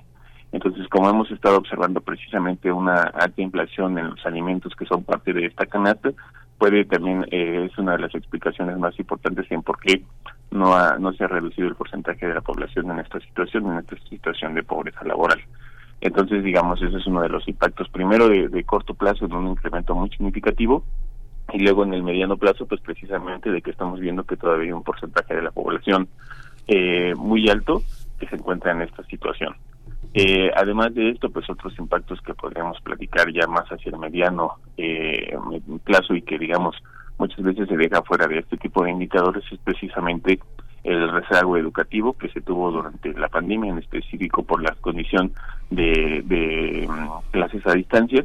Hay varias estimaciones eh, de, diversos investigadores y investigadoras donde eh, están encontrando que el impacto de, las clases presenciales que perdón de las clases a distancia que no pueden que no pudieron ser seguidas con prontitud podría tener un impacto de hasta un rezago educativo de hasta tres años digamos en, en, la vida escolar de las de las alumnas y de los alumnos aquí eh, consideramos que existe entonces también un, una falta muy importante en términos de la medición de este rezago rezago educativo desde la propia institución educativa del país desde la SEP donde se haga un diagnóstico completo sobre cuál es, eh, se entienda cuál es la magnitud del rezago que se observó a partir, digamos, este, de, una medición bien establecida, no solo sobre estas estimaciones que les platico, y precisamente para eh, implementar las políticas educativas necesarias para atender este rezago potencial sobre, que, sobre el que les estoy platicando.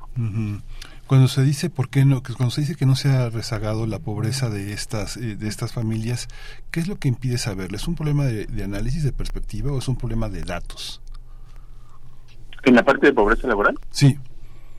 No, la parte de pobreza laboral eso este, mm, no, no, no es un problema de datos, más bien es eh, el porcentaje de la población que digamos sigue en esta situación, pues es precisamente está relacionado con primero pues con el impacto de la pandemia y después con este periodo inflacionario que hemos observado donde los niveles de precios son mm, este, han sido persistentemente altos sobre todo en alimentos pues ha determinado que el valor de la canasta alimentaria se, digamos tenga incrementos anuales muy considerables por encima del 10% y esto tiene como consecuencia que eh, un mayor número de personas se encuentren en esta situación pero no en, términos de datos este, todas estas mediciones pues son precisas y nos dejan entender pues precisamente cuál es uno de los impactos primero de la pandemia y después de su refuerzo a través de este periodo inflacionario que vivimos desde 2021. Axel, a ver, un, detalle que también eh, el Coneval que saca eh, sus cifras sobre la pobreza, mm, pobreza extrema, en realidad, no, o sea, no es equivalente, digamos, cuando hablamos de pobreza en general o pobreza, pobreza extrema, no, no es equivalente a hablar eh, de pobreza laboral. No, no es equivalente. No, es por ahí, pero, bueno, que nos puedas contar un poco entonces el comportamiento de la pobreza extrema con respecto a la, a, al, pues, a la canasta básica, precisamente.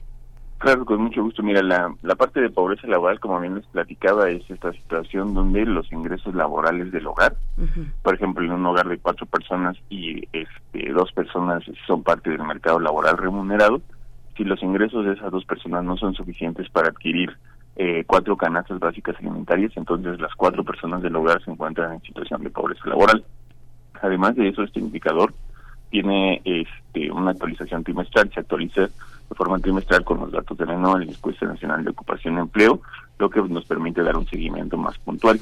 En la parte de pobreza y pobreza, pobreza extrema, es más bien referente a la medición multidimensional de la pobreza que precisamente realiza también Coneval, pero esta es un, digamos, una medición mucho más amplia, pues además de considerar la parte del, del bienestar económico, es decir, la población, por ejemplo, con ingresos inferiores a la línea de pobreza extrema por ingresos o la línea de pobreza por ingresos, que es, la que les platico el valor de las canastas alimentarias, se consideran también eh, las carencias sociales a las que se pueden enfrentar eh, los hogares en el país. Con, estas carencias son precisamente el estado educativo, de las que ya platicamos un poco, acceso a los servicios de salud, acceso a la seguridad social, calidad de espacios de la vivienda, accesos a los servicios básicos en la vivienda y accesos a alimentación nutritiva y de calidad.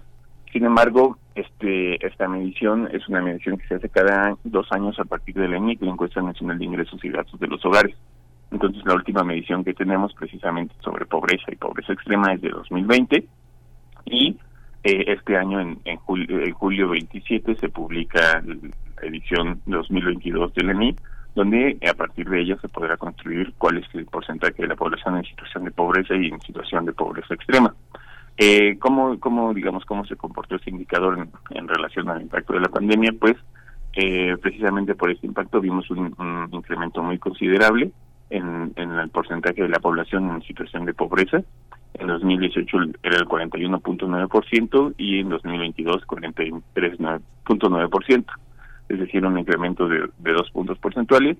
Y en la parte de pobreza extrema, este, el porcentaje de la población en esta situación pasó del 7% a 8.5% en 2020.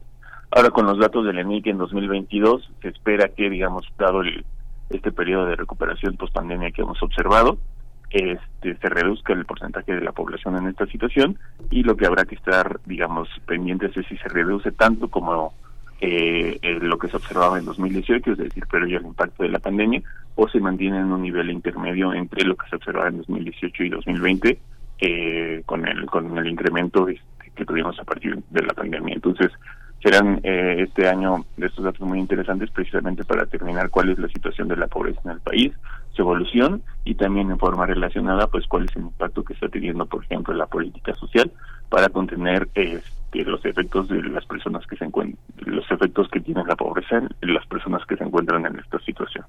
Sí, pues Axel Eduardo eh, González, eh, maestro en economía por el Colmex, muchas gracias por esta por este eh, seguimiento al tema de inflacionario. Gracias, este Ah, tenemos una pregunta más. Sí, tenemos una pregunta yo, más. Sí, yo quería eh, solamente ya para cerrar eh, con respecto a la relación con Estados Unidos, Axel, que hemos visto que recientemente otra vez la, refer, la Reserva Federal, la Fed, ¿no?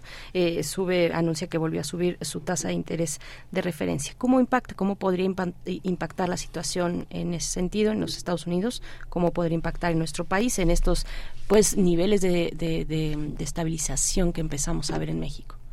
Sí, pues mira, el, este incremento que, que, que, platicas que recién hizo la FED, uh -huh. se espera que sea el último, en, digamos, en este ciclo de revisión al alza de las tasas. Eh, de hecho, en, en el discurso, eh, la FED señaló que posiblemente, que precisamente en las, las siguientes decisiones, se mantenga estable la tasa que ya fue alcanzada. Y entonces esto se traslada también al caso de México, de que también el periodo alcista de las tasas pudiera haber alcanzado ya ya su máximo. De hecho, eh, varios eh, la, la, gobernadora y varios subgobernadores han dado entrevistas recientemente donde señalan precisamente esta situación que este ya se puede, ya se, es posible que ya se haya alcanzado la tasa terminal, que solo estaban esperando eh, la información, por ejemplo, más reciente de la, de la inflación general y de la inflación subyacente, pero que era posible precisamente que ya se alcanzara la tasa terminal. Entonces, en las próximas decisiones pudiéramos ver que ya no existiera un incremento en la tasa de referencia de, de 25 puntos bases, como, como hemos visto en las, las decisiones más recientes, y que, digamos, se dé esa, esa estabilización de las tasas para después, hacia finales de año, posiblemente veamos, tanto para el caso de la FED como para el caso de nuestro país, el Banco de México, que se, que se empiecen a tomar decisiones para, para reducir la, la, la tasa de referencia. Entonces, parece que sí, que hemos alcanzado las tasas terminales, eso está muy relacionado precisamente a este comportamiento reciente que hemos visto una tendencia a la baja de la inflación y entonces eh, estaremos atentos a la próxima decisión del Banco de México, pero de acuerdo a, digamos a lo que se señala desde la FED y a las propias entrevistas de la, de la gobernadora y de los gobernadores, podríamos esperar entonces que ya no exista un movimiento en la tasa que tenemos en el país. Pues muchas gracias Axel Eduardo González por esta, por todo este panorama. Estaremos en contacto porque bueno el año, el año avanza eh, de una manera muy importante en este, en este próximo periodo que es este junio agosto, que es un periodo fundamental también para entender este, estos mecanismos. Muchas gracias Axel. No, muchas gracias a ustedes nuevamente por la invitación. Un gusto saludarles. Buen día. Buen día para ti también, Axel eh, González, maestro en Economía por el Colegio de México, investigador de análisis en México. ¿Cómo, cómo vamos? Bueno, pues en este momento, 8 con 35 minutos, una pausa musical a cargo de Medusa Talismente.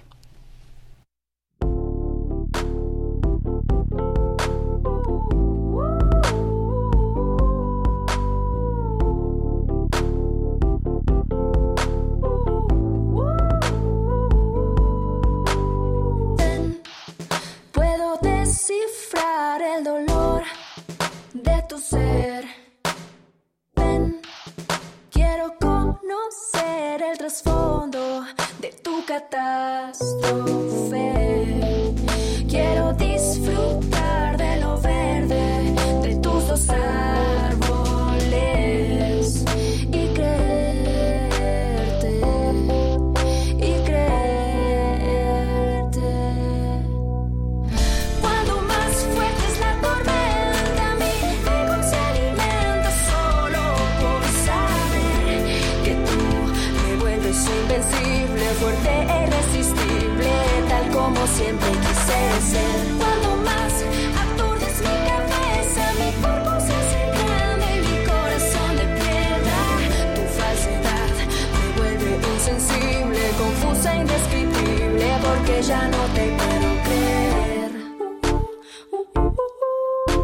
Porque ya no te puedo creer. Porque ya no te puedo creer.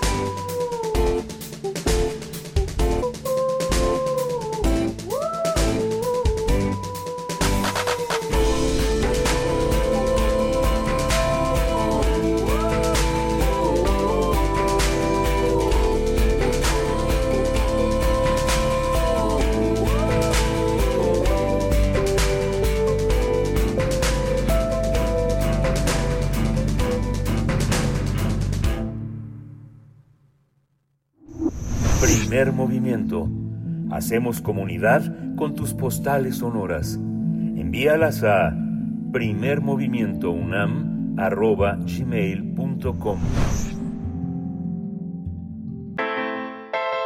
Nota Internacional. El presidente Vladimir Putin afirmó que Rusia vencerá en la guerra desatada en su.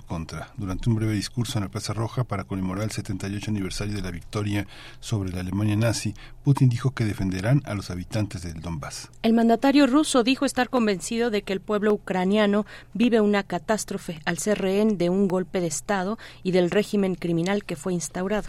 Las declaraciones de Vladimir Putin se producen en medio de extremas medidas de seguridad en la capital rusa tras el presunto ataque con drones sobre el Kremlin hace algunos días. La presidencia rusa denunció el miércoles de la semana pasada un presunto ataque con drones que habría sido, habrían sido destruidos, acto que calificó de ataque terrorista. Las autoridades rusas culparon a Ucrania de ejecutar el presunto ataque y a Estados Unidos de ser el autor intelectual, al tiempo que se reservó el derecho de responder cuando y dónde lo considere oportuno. Vamos a conversar sobre estos últimos acontecimientos en, en, eh, este conflicto entre Rusia y Ucrania y está con nosotros Luis Guacuja, responsable del programa de estudios sobre la Unión Europea del posgrado de la UNAM. Luis Guacuja, bienvenido, buenos días.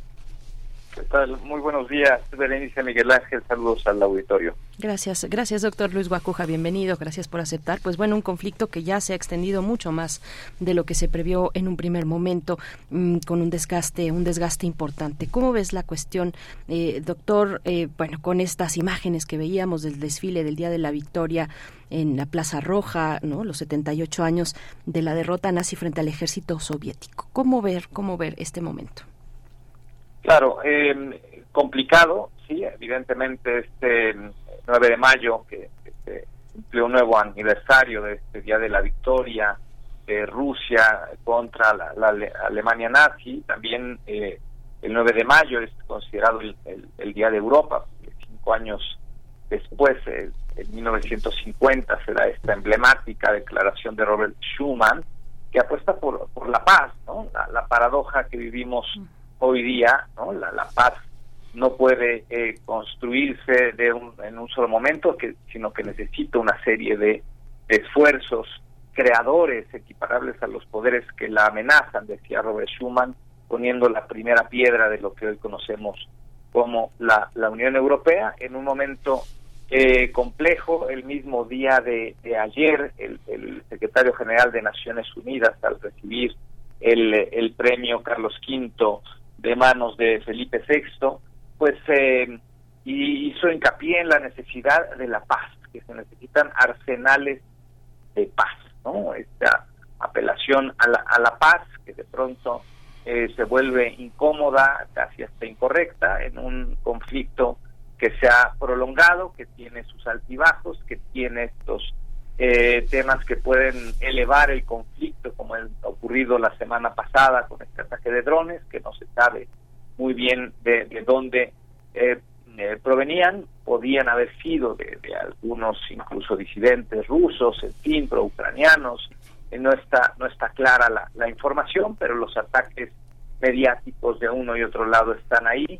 Y mientras esto ocurre, o este episodio lamentable de hace un par de días, donde un periodista de, de la agencia France Press eh, fallece y ahora eh, la fiscalía francesa dice que esto es un crimen de guerra. Y entonces vamos teniendo estos estos episodios que van encendiendo el, el conflicto mientras avanza avanza las las fuerzas militares sobre todo en el este de, de Ucrania un anuncio de contraofensiva de parte también de de Ucrania para esta primavera y en un momento complejo que no se le ve fin que no se ven tampoco suficientes esfuerzos diplomáticos como para eh, aminorar el conflicto o buscar una, una salida al mismo, cuando menos en el corto y mediano plazo.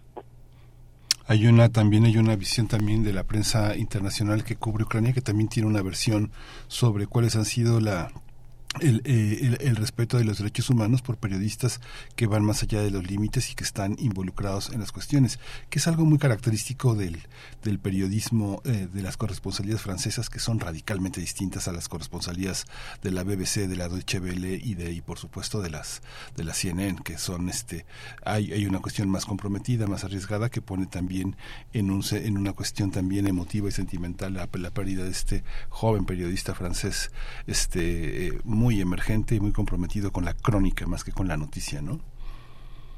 Sí, sí, claro, por supuesto, ¿no? En medio de esta de, esta de esta guerra, ¿no? Y hemos hablado de, del del aspecto de la guerra de narrativas también, en un momento donde, pues, eh, cuanto más tiempo pase, pues también hay un desgaste, ¿no? Porque esto tiene implicaciones económicas, alimentar la guerra, la defensa de Ucrania implica el envío de, de armas, de dinero, eh, mientras eh, vemos esta crisis económica, una inflación generalizada y, y, bueno, pues ahora mismo una amenaza de recesión eh, en los Estados Unidos por el tema de que quizá entre Estados Unidos en una situación de impago de deuda, ¿no?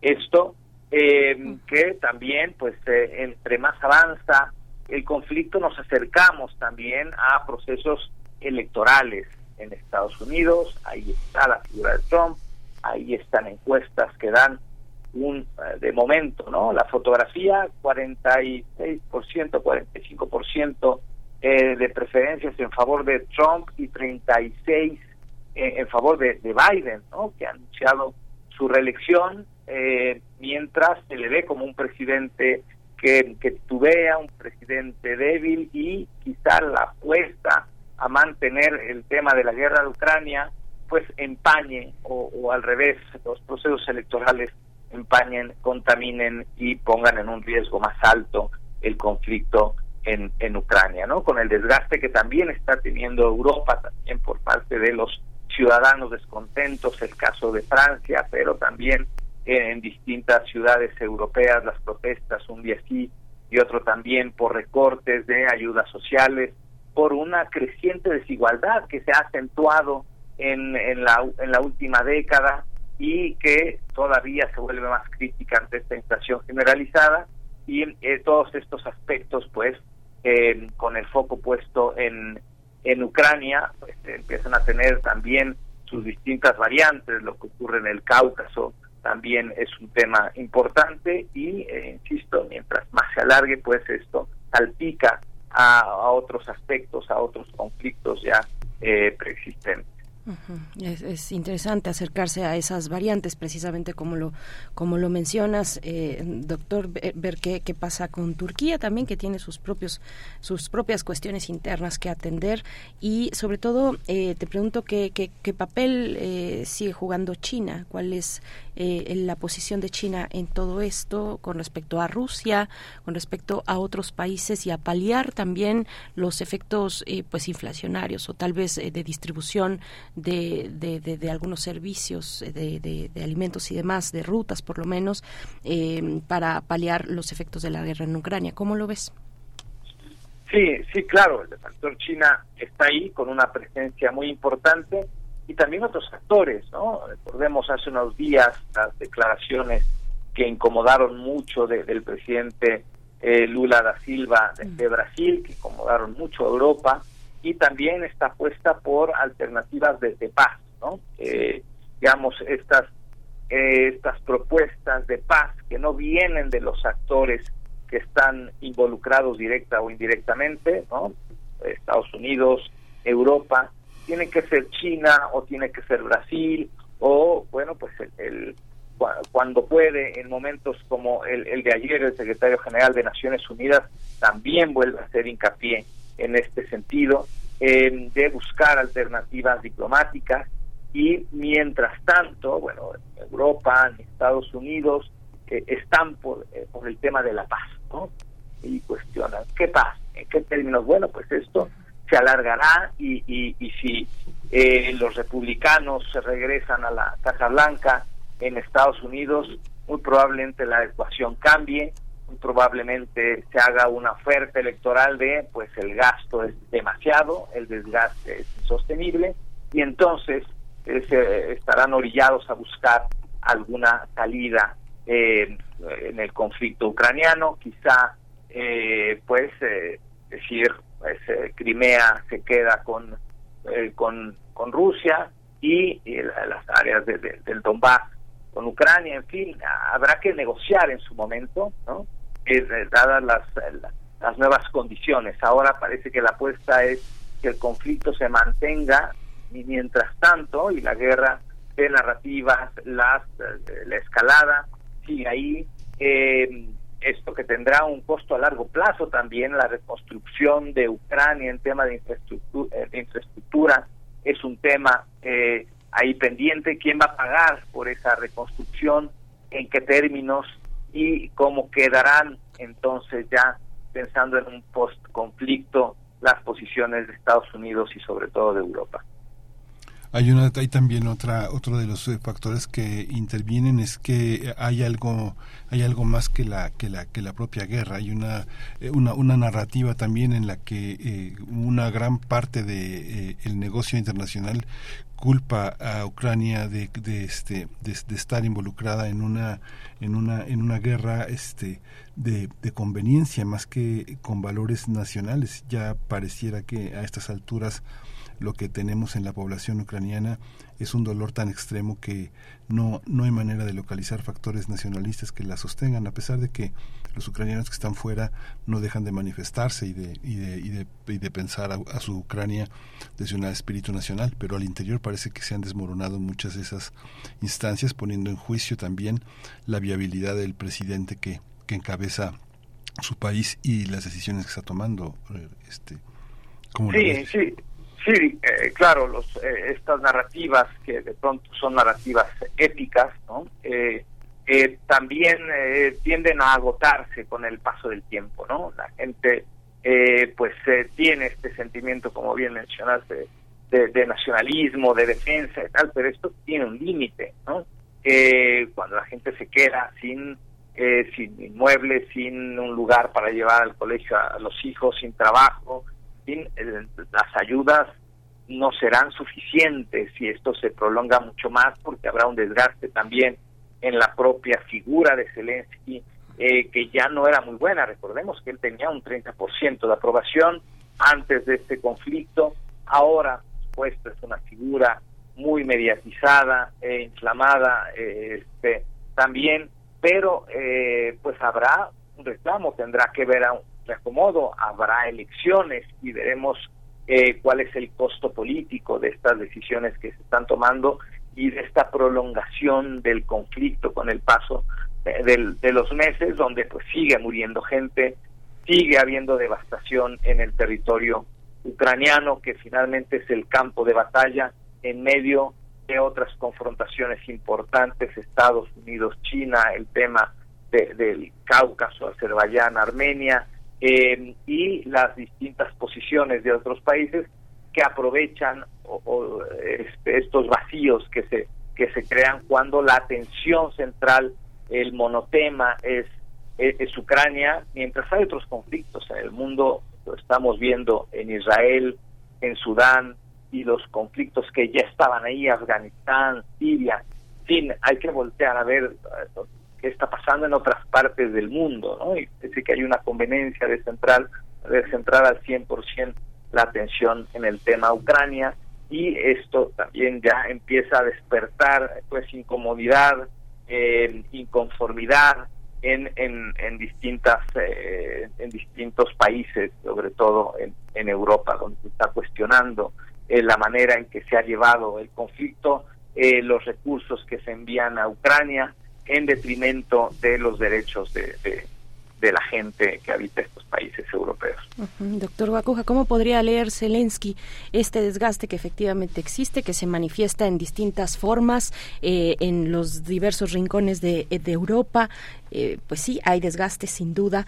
¿Cómo se podría decantar ese desgaste? Eh, ¿Cómo podría leerlo Zelensky y la OTAN también, que se ve, al menos discursivamente, muy firme?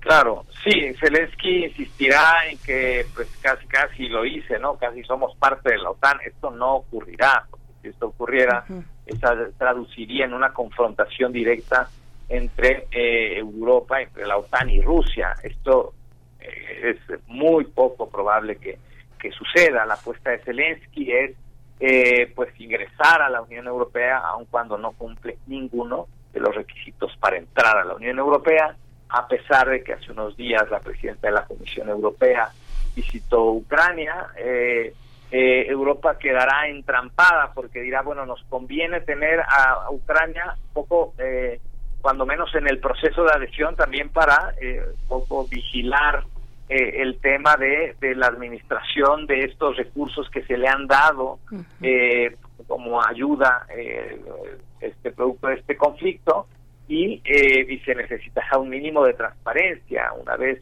que eh, esto eh, tome otro rumbo, que llegue otro mandatario a Ucrania, pero está ese tema pendiente, la apuesta que ha hecho Europa no solo de abandonar eh, su, su autonomía estratégica en temas de seguridad, sino redoblar esfuerzos eh, eh, y presupuesto en temas de gasto militar y el envío de ayuda, pues eh, eh, también en un país que no se caracteriza por transparencia eh, en, los gastos, pues eh, tendrá también efectos y eh, la, la fórmula no es sencilla, porque ver a Ucrania como un socio pleno dentro de la Unión Europea también es muy complicado. Antes de una década esto se vería. Pues muchísimas gracias, es- estimado Luis Guacuja, muchas gracias por ese análisis. Siempre es como ponerse, ponerse al día en el análisis, ¿no? Más que en el tema de la información, que es fundamental para entender las narrativas que a veces confunden tanto quienes consultan medios tan diversos por un- para, para entender un problema que, bueno, que es, que es central en el mundo contemporáneo. Muchas gracias, estimado Luis. Gracias, mucho gusto como siempre. Hasta luego. Hasta pronto. Doctor Luis Guacuja, responsable del programa de estudios sobre la Unión Europea del posgrado de la UNAM. Bien, pues ahí están. Estamos también atentos, atentas a sus comentarios.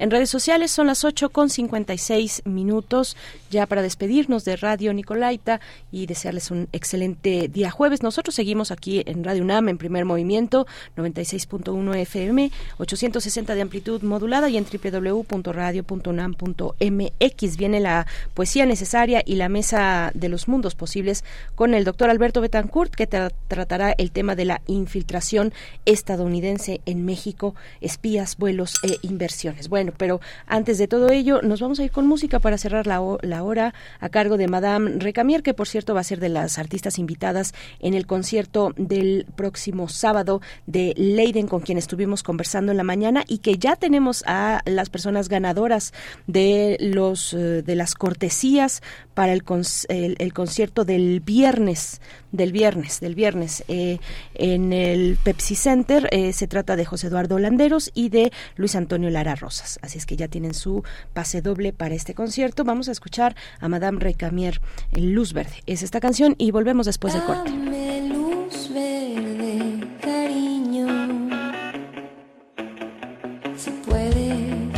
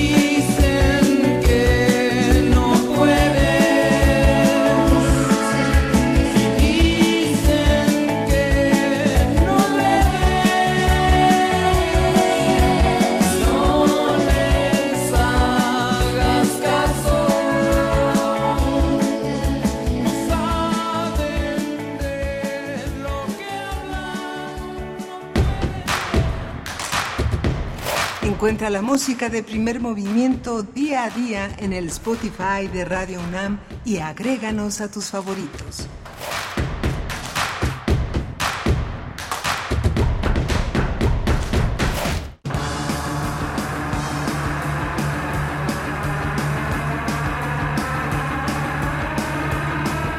La imaginación al poder cuando el rock dominaba el mundo. Todos los viernes a las 18.45 horas por esta estación, 96.1 de FM. Radio UNAM, Experiencia Sonora.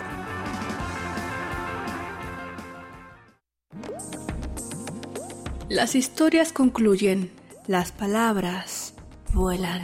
los escritos se malinterpretan y los sonidos permanecen. Hacia el tema de la escucha en general de documental sonoro. Todo va en el mismo sentido y en ese sentido es que pues hay más producciones sonoras, más historias para escuchar, más gente que quiera hacer eso. La UNESCO señaló que tienen valor patrimonial las producciones radiofónicas. Tenemos una identidad en común, tenemos sonidos que nos hermanan y queremos contarnos desde nuestra especificidad, además comparte una lengua. Radio UNAM te invita a escuchar la serie que conjuga el arte y el periodismo en un mismo género. Foro Sonodoc 2022. Un recinto para celebrar el documental sonoro. Todos los viernes a las 17 horas por el 96.1 de FM. Un archivo sonoro para representar el presente. Radio UNAM, experiencia sonora. Si vas a realizar algún trámite en tu módulo de atención ciudadana, como inscribirte al padrón electoral, actualizar tu domicilio o corrección de datos personales, solo necesitas tres documentos. Una identificación con fotografía, un documento que acredite tu nacionalidad mexicana y un comprobante de domicilio reciente. Conoce más detalles de lo que necesitas para cada tipo de trámite en INE.mx o INETEL 804-33-2000. Mi INE es valioso porque mi INE nos une. La piedra y el yemo activo afectan tu cerebro, te matan las neuronas y son muy adictivos. Yo sé lo que te digo, pues he sido testigo. Piensa más en tu gente, tu vida y tus amigos. Escucha lo que te digo, pues es verdad. El negocio de la droga es algo que termina mal. Escucha bien, hermano, porque esto te hace daño. El negocio de la droga es algo que termina mal. Esto siempre acaba mal, carnal. Esto siempre acaba mal. Si necesitas ayuda, llama a la línea de la vida 800-911-2000. A México se le vive por su comida, se le entiende en sus paisajes, se le admira por sus colores y se le siente en su música. La Orquesta Filarmónica de la UNAM te invita al programa 4 de su segunda temporada 2023 en el que presentará un repertorio de sones y valses de México. Dios nunca muere, Club Verde, Alingo Lingo, Alejandra, El Carretero, Por los Caminos del Sur y Sobre las Olas, entre muchos otros. Director huésped, Eduardo Álvarez. Sábado 13 de mayo a las 20 horas y domingo 14 de mayo a las 12 horas en la Sala Nezahualcóyotl del Centro Cultural Universitario. OFUNAM. Segunda temporada 2023. Cultura UNAM y el Museo Universitario del Chopo te invitan a desnudar el pasado en la exposición El cuerpo es más grande que la historia, de Noé Martínez. La verdad oculta en torno a la esclavitud en México durante la época virreinal. Toda la investigación empieza a volverse necesaria para mí a partir de una serie de sueños recurrentes donde yo me veía adentro de un barco de esclavos. El cuerpo es más grande que la historia. Hasta agosto de 2023, de miércoles a domingo de 11.30 a 18 horas. Doctor Enrique González Martínez, número 10, Santa María la Ribera. Cultura UNAM y el Museo Universitario del Chopo invitan. Queremos escucharte. Llámanos al 55 36 43 39 y al 55 36 89 89. Primer movimiento. Hacemos comunidad. Muy buenos días, estamos de vuelta. Esto es Primer Movimiento. Escuchan Radio UNAM, el 96.1 de la frecuencia modulada y 860 de amplitud modulada. Allá en AM se encuentra Socorro Montes a cargo de la consola. De este lado, en FM, el señor Jesús Silva a cargo de los controles técnicos. Violeta Berber en la asistencia de producción. Miguel Ángel Quemain, que vamos a escuchar su voz también en la poesía de esta mañana. ¿Cómo estás, Miguel Ángel? Buenos días. Hola, Berenice. Buenos días. Buenos días a todos nuestros radioescuchas. Venimos de una, de una, de unas dos horas atrás interesantes, muy interesantes, el conflicto de Ucrania que sigue presente entre nosotros con mucho dolor. Muchos ucranianos, muchos recientes eh, amigos que han venido, han atravesado este país, se han quedado aquí a ir con mucha frecuencia a manifestarse, a hacer visible su país, a cantar, a, a, a mostrar sus historias. Muchos empiezan, muchos empiezan en ese proceso tan fuerte de quedarse, de quedarse entre nosotros, de generar afectos, y los tránsitos hacia Estados Unidos o otros hacia Sudamérica hacen presente una necesaria toma de postura frente a un conflicto que tiene una, un nivel internacional, eh, una escalada también política, institucional muy grande que nos rebasa, yo creo que a cualquier persona fuera de la solidaridad que podemos tener con las raíces más profundas de ese hermoso, de ese hermoso territorio que es Ucrania. ¿no? Sí, el doctor Luis Guacuja ya nos daba pues varios elementos para eh, pues eh, ver eh, este es el desarrollo de este conflicto que se ha alargado más de lo que se esperaba en un primer momento, un conflicto además que empieza a ser captado por ciertas coyunturas como la próxima elección presidencial en los Estados Unidos, ¿no? Por poner solamente una de las pues de las más importantes donde muchas cuestiones están en juego respecto a la relación de Estados Unidos con conflictos internacionales. Así es que, bueno, cuéntenos ustedes en, en redes sociales. Eh, nos habla Franz Café de eh, del el negocio militar es un éxito y el otro objetivo militar de ampliar la OTAN también. Dice, Europa se convierte en patio delantero de Estados Unidos. Nos dice Franz Café.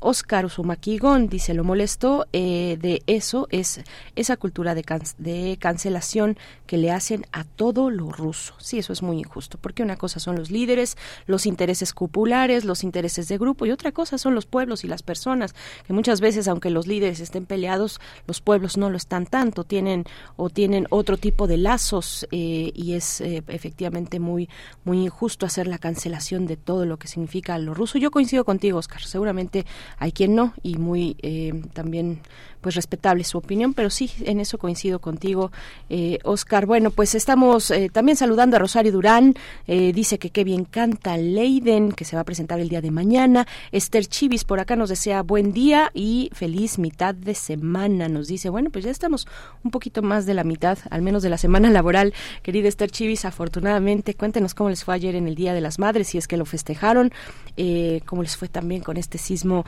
que se percibió solamente en la Ciudad de México en la noche de ayer 10, como a las 10.20 de la, de la noche, un sismo mm, de magnitud 3 que se pudo sentir sobre todo en el sur poniente, en el surponiente, sí, de la Ciudad de México, de la capital. Eh, en la colonia del Valle, en la Guadalupeín, en, en, Tlalpan también, en algunas de, eh, de, las colonias de Tlalpan, de Coyoacán. Eh, bueno, cuéntenos, ¿lo sintieron? ¿No lo sintieron? Por supuesto que no se, no se activó la alerta sísmica porque pues es un sismo de origen local a tres kilómetros al norte del, de, al, al al noroeste de la alcaldía Magdalena Contreras, un sismo que tuvo además varias réplicas.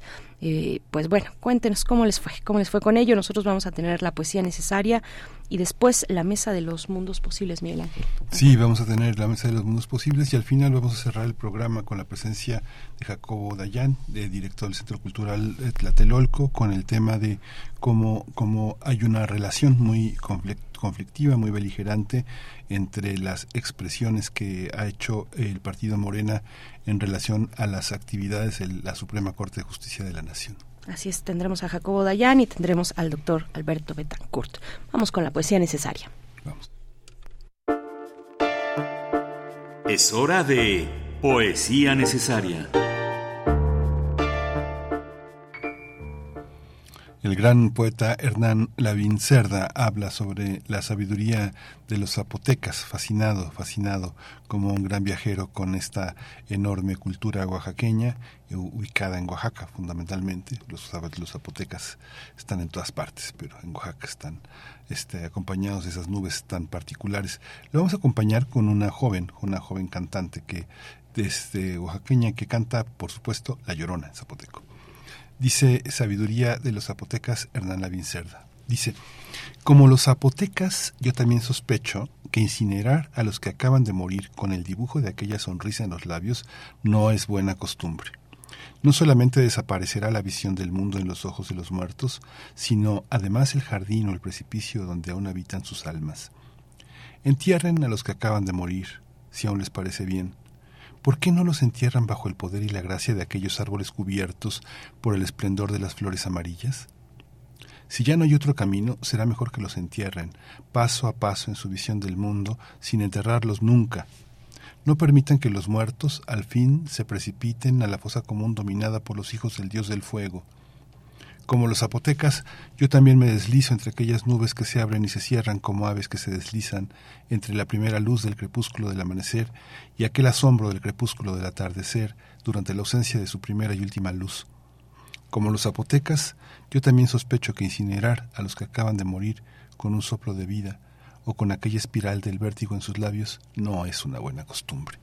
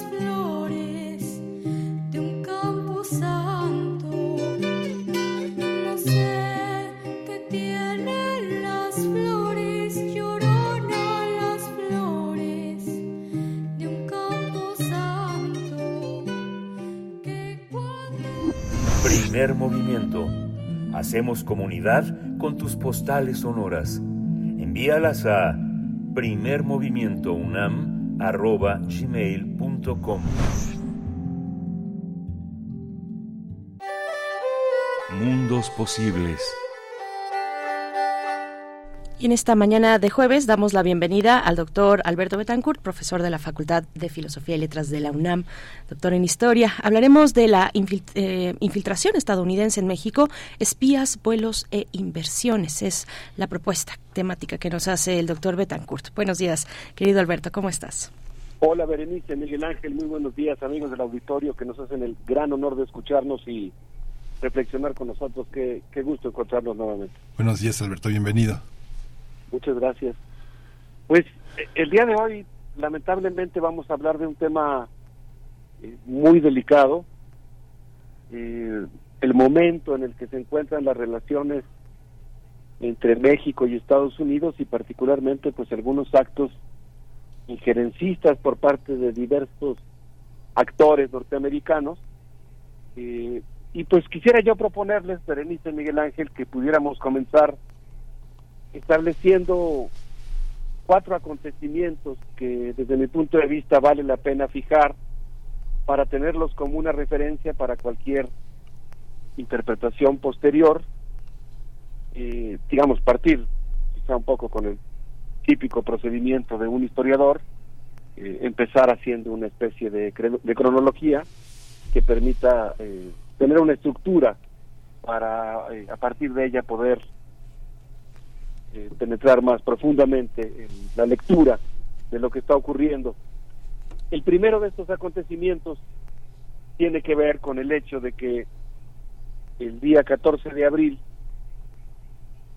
Merrick Garland, titular del Departamento de Justicia de los Estados Unidos, y Ann Milgram, directora de la de la DEA, informaron que en una en una conferencia de prensa que se realizó casi inmediatamente después de la reunión bilateral que subieron que sostuvieron las delegaciones del Gabinete de Seguridad de Estados Unidos y de México en la ciudad de Washington D.C.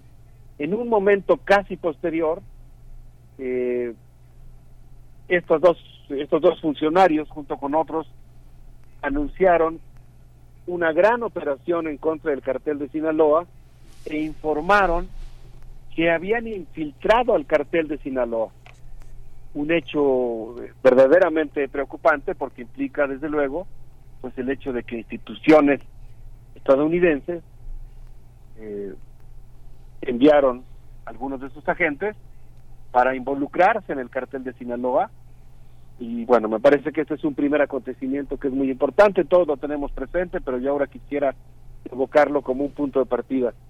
Un segundo acontecimiento eh, ocurrió el día 18 de abril, en el momento en el que el presidente de México, Andrés Manuel López Obrador, dijo, vamos a proteger a las Secretarías de Defensa y Marina porque estamos siendo objeto de espionaje por parte del Pentágono.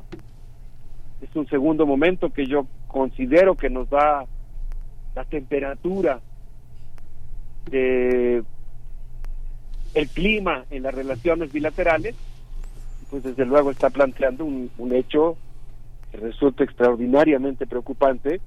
De alguna manera, pues ya teníamos un anuncio, por ejemplo, en el libro de Jesús Esquivel, a sus órdenes, mi general, en el cual él da seguimiento a cómo el Departamento de Justicia y distintas instituciones de los Estados Unidos pincharon teléfonos de funcionarios mexicanos y específicamente del entonces eh, secretario de Defensa.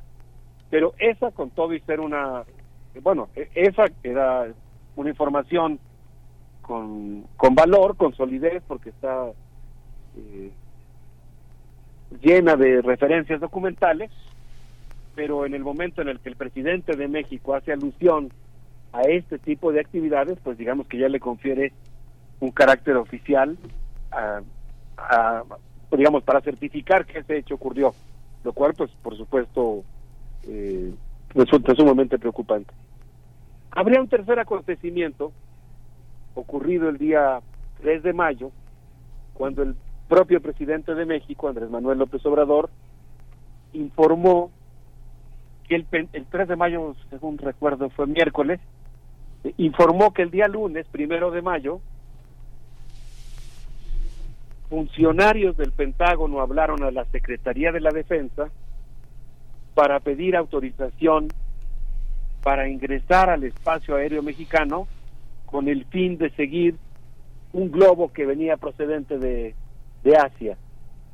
Un tercer acontecimiento ocurrido, eh, digamos, como una declaración del presidente de México en la conferencia matutina, que desde mi punto de vista pues también amerita darle seguimiento, esclarecerlo, eh, analizar cuáles fueron sus efectos. Y finalmente un, un cuarto acontecimiento ocurrido un día después, el día 4 de mayo, cuando el presidente de México informó que había enviado una misiva al presidente Joe Biden denunciando un acto injerencista en referencia al apoyo que la Agencia de, de Ayuda Internacional y de Desarrollo, la USAID, esta agencia estadounidense que ha sido tan cuestionada porque en muchas ocasiones, aunque no es lo único que hace, pero en varias ocasiones, y eso ha mermado su prestigio, pues ha estado involucrada en operaciones de desestabilización o ha fungido como una institución de encubrimiento de otras agencias de inteligencia norteamericanas que desarrollan distintos tipos de tareas. En relación a este cuarto acontecimiento, ahora que entremos al, digamos, al detalle de los, de los hechos, pues a mí me gustaría decir que me preocupa mucho no solo la denuncia que hizo el presidente, sino también el hecho de que, contradictoriamente con esta denuncia, pues hay un despliegue de intensas actividades de esta agencia norteamericana que están eh, apelmazadas con el desarrollo y la construcción de infraestructura en el caso del tren Maya.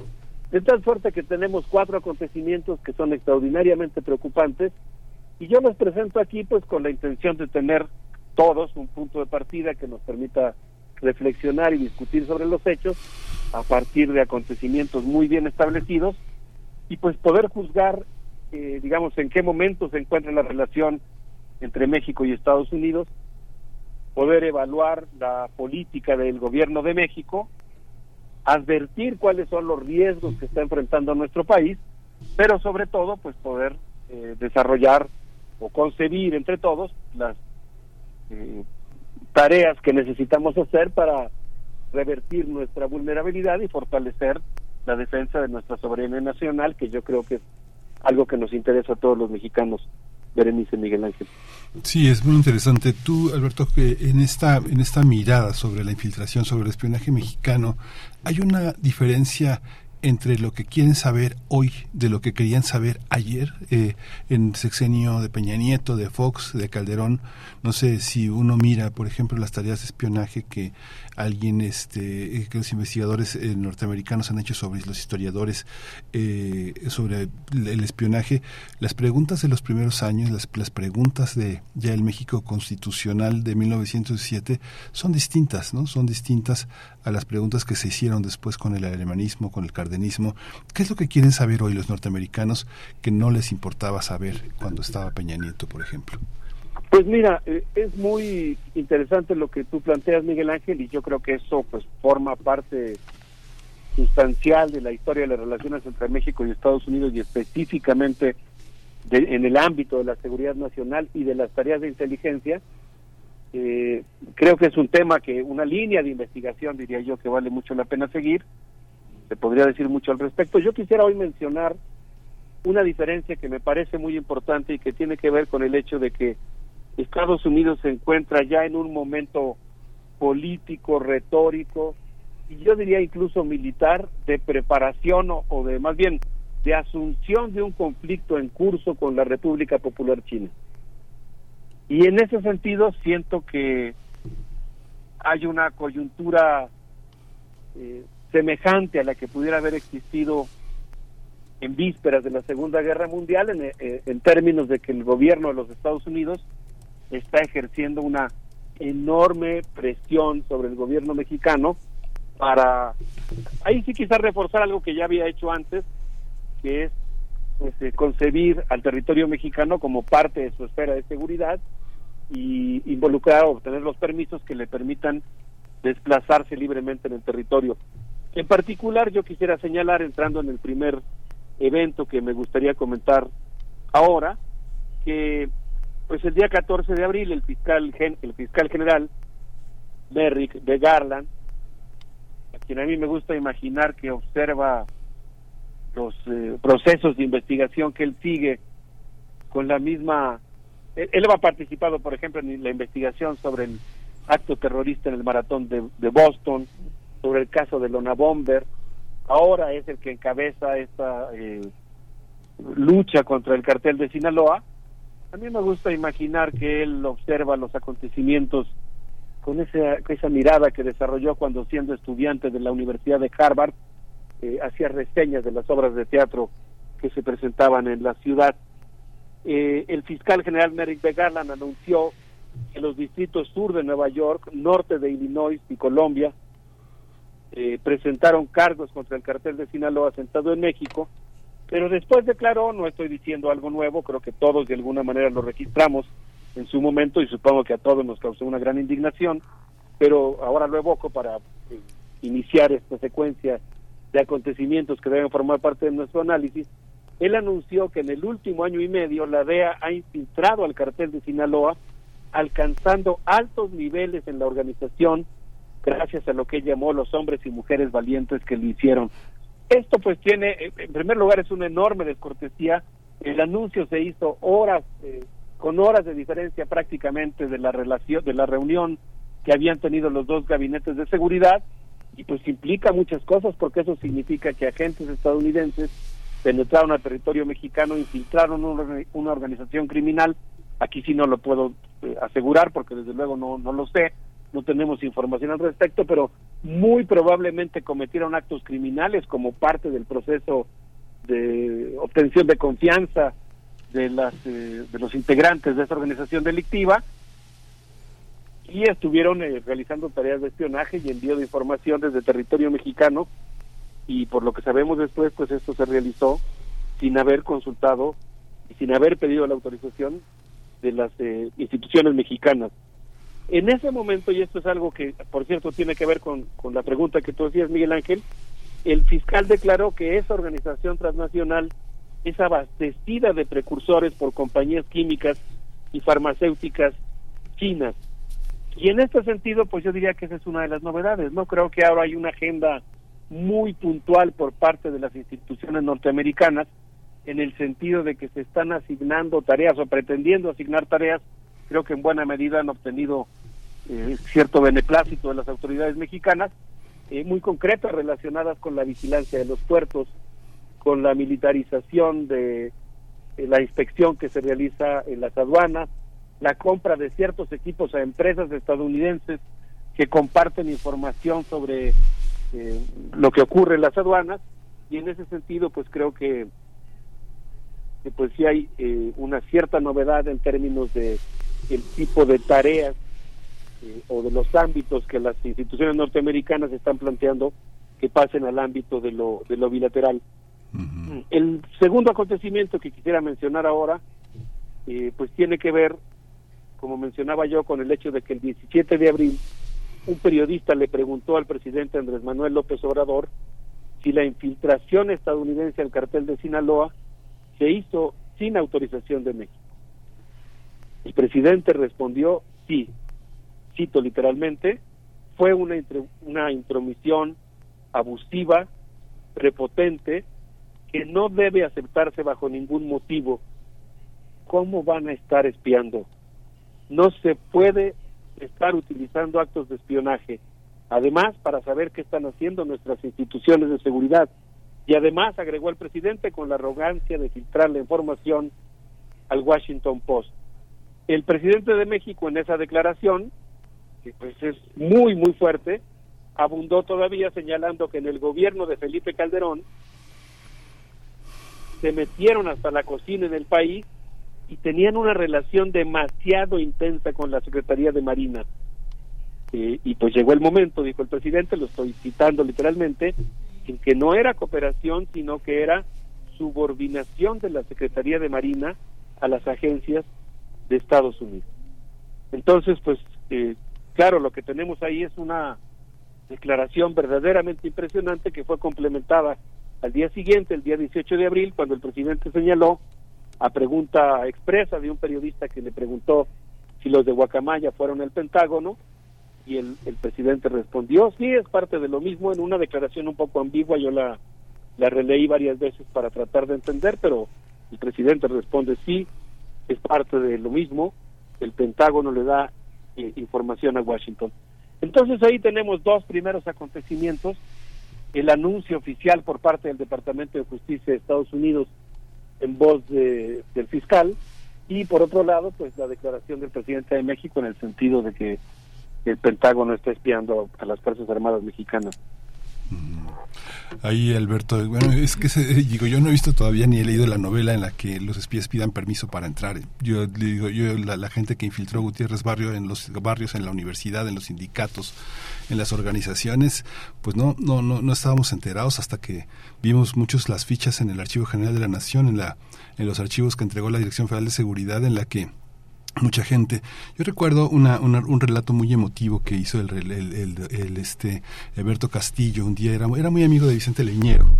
Un día estaban jugando fútbol americano en el poli y este y la torpeza del, del hombre infiltrado que estaba haciendo la amistad con el ingeniero Alberto Castillo en una en, en el tochito que se estaban echando se le cayó la credencial de, de la Dirección Federal de Seguridad, ¿no? Y, y me contaba, bueno, contaba Leñero que este pues sí fue uno de los golpes emocionales más fuertes porque justamente se construye con la con la lealtad ir a comer a casa de tu mamá ser amigos confesar un montón de cosas. Y bueno el amigo del tochito se le cayó era un agente de la DFS así son los espías no Alberto Imagínate nada más, no, por supuesto, estamos hablando de algo que es absolutamente inaceptable, que, bueno, eso, este relato que tú cuentas, pues desde luego es indignante como lo es en general el acto eh, anunciado por el Departamento de Justicia, eh, pues sí hay casos, creo, ¿no?, que están documentados en los que pues sí ha habido anuencia del gobierno mexicano para realizar este tipo de tareas, digamos que ese espionaje o esa penetración siendo eh, pues con todas la, las cosas que se pueden decir sobre ella, contó con la anuencia del gobierno mexicano eh, y pues creo que en este caso pues el hecho de que eso sea un acto, digamos, o sea, algo muy común en términos de lo que hacen los ejércitos, eh, las, las instituciones contrainsurgentes eh, o las policías del mundo, pues eh, es indignante, no podemos acostumbrarnos a ello y en el caso particular que estamos refiriendo pues es ilegal y creo que amerita pues eh, acciones muy enérgicas por parte del gobierno mexicano. No sé qué les parezca si pensando en algo así como, no sé si decir la película Deep Cover, esa película en la que Lawrence Fishburne eh, se, se infiltra en una organización criminal y nos mantiene en vilo porque no sabemos si realmente es policía infiltrado en las organizaciones criminales o es un criminal que ya está infiltrando las organizaciones policíacas o si pensando en el club de la pelea, no sé qué les parezca si escuchamos Michael Simpson y esto que se llama This is Your Life y que me parece que viene muy a cuento con todos los dilemas éticos y la esquizofrenia que se genera cuando se realizan ese tipo de prácticas de infiltración. Vamos, vamos con ello, Alberto Betancourt.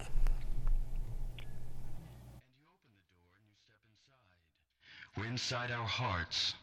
Now imagine your pain is a white ball of healing light. That's right, your pain, the pain itself, is a white ball of healing light.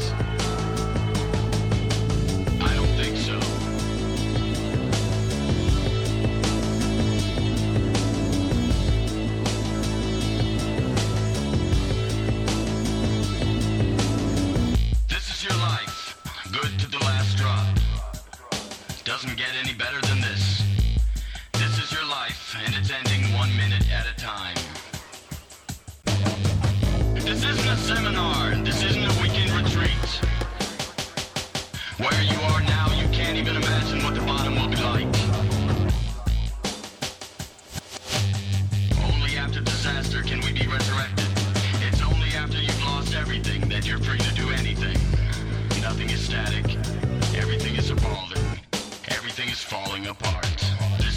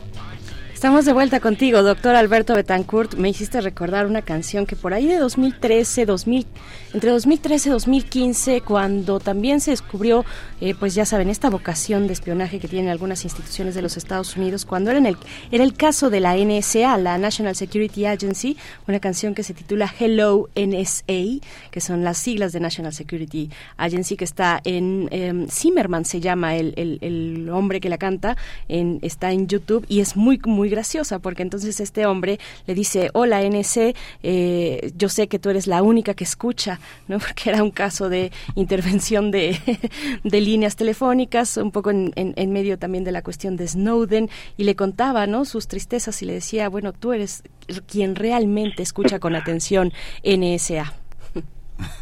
¿Cómo se llama la canción? Hello NSA. Y la canta ah, un tal Zimmerman con Z. Uh -huh. Búsquenla, por ahí está en YouTube.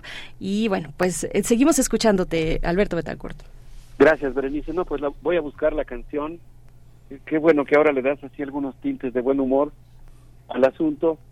Eh, realmente, desde luego, se trata de algo que es pues extraordinariamente delicado, ¿no? Las leyes mexicanas son muy claras en cuanto a la importancia que tiene el derecho a la intimidad, las instituciones que están dotadas de permiso y el procedimiento para que eventualmente puedan escuchar comunicaciones, eh, vigilar la vida de una persona, eh, tiene que hacerse con el permiso de un juez, eh, tiene que ser instituciones mexicanas, lo puede hacer tanto el Poder Judicial, las instancias de Procuración de Justicia como eh, la sección de inteligencia de las Fuerzas Armadas, pero existe un procedimiento y en este caso pues estamos hablando de una institución extranjera que hasta donde sabemos y por la declaración del presidente pues violando las leyes mexicanas sin la anuencia de las autoridades mexicanas realizó estas tareas que son eh, absolutamente inaceptables.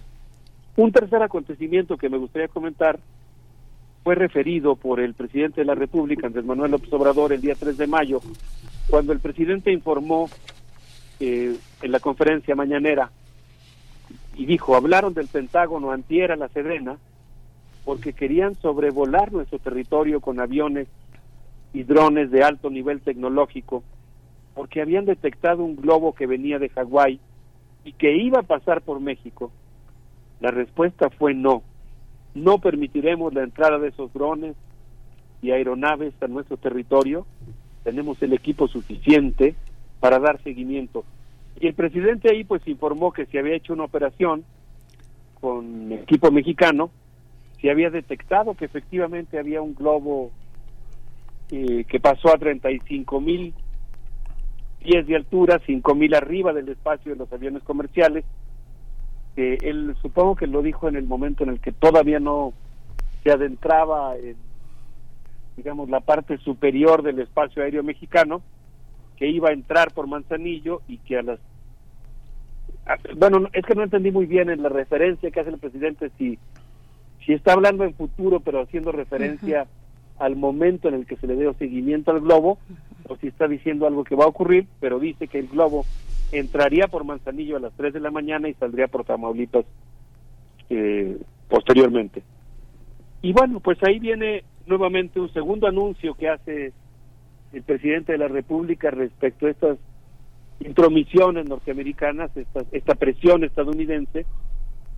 Y aquí es donde empieza, digamos, el terreno en el que es mucho más difícil el análisis o la interpretación de lo que ocurre, porque si uno empieza a revisar otros eh, hechos que ocurrieron, por ejemplo, ese mismo día 4 de mayo, pues pasaron dos cosas que a mí me llaman mucho la atención. La primera es que ese día la secretaria Rosa Isela Rodríguez Velázquez la Secretaría Mexicana de Seguridad, informó el seguimiento exitoso de su reunión con Elizabeth Sherwood Sandal, la consejera de Seguridad de los Estados Unidos, como parte de las reuniones semanales para dar seguimiento a los acuerdos que se tomaron en Washington. Estas reuniones semanales que yo he mencionado, que me parece que ameritan toda nuestra atención y que a mí me preocupan mucho porque pues, se están planteando en la práctica el hecho de que hay un comité bilateral integrado entre otros por autoridades norteamericanas que le están dando seguimiento a estas tareas que se establecen, pues vamos a decir entre comillas y concursivas de manera conjunta.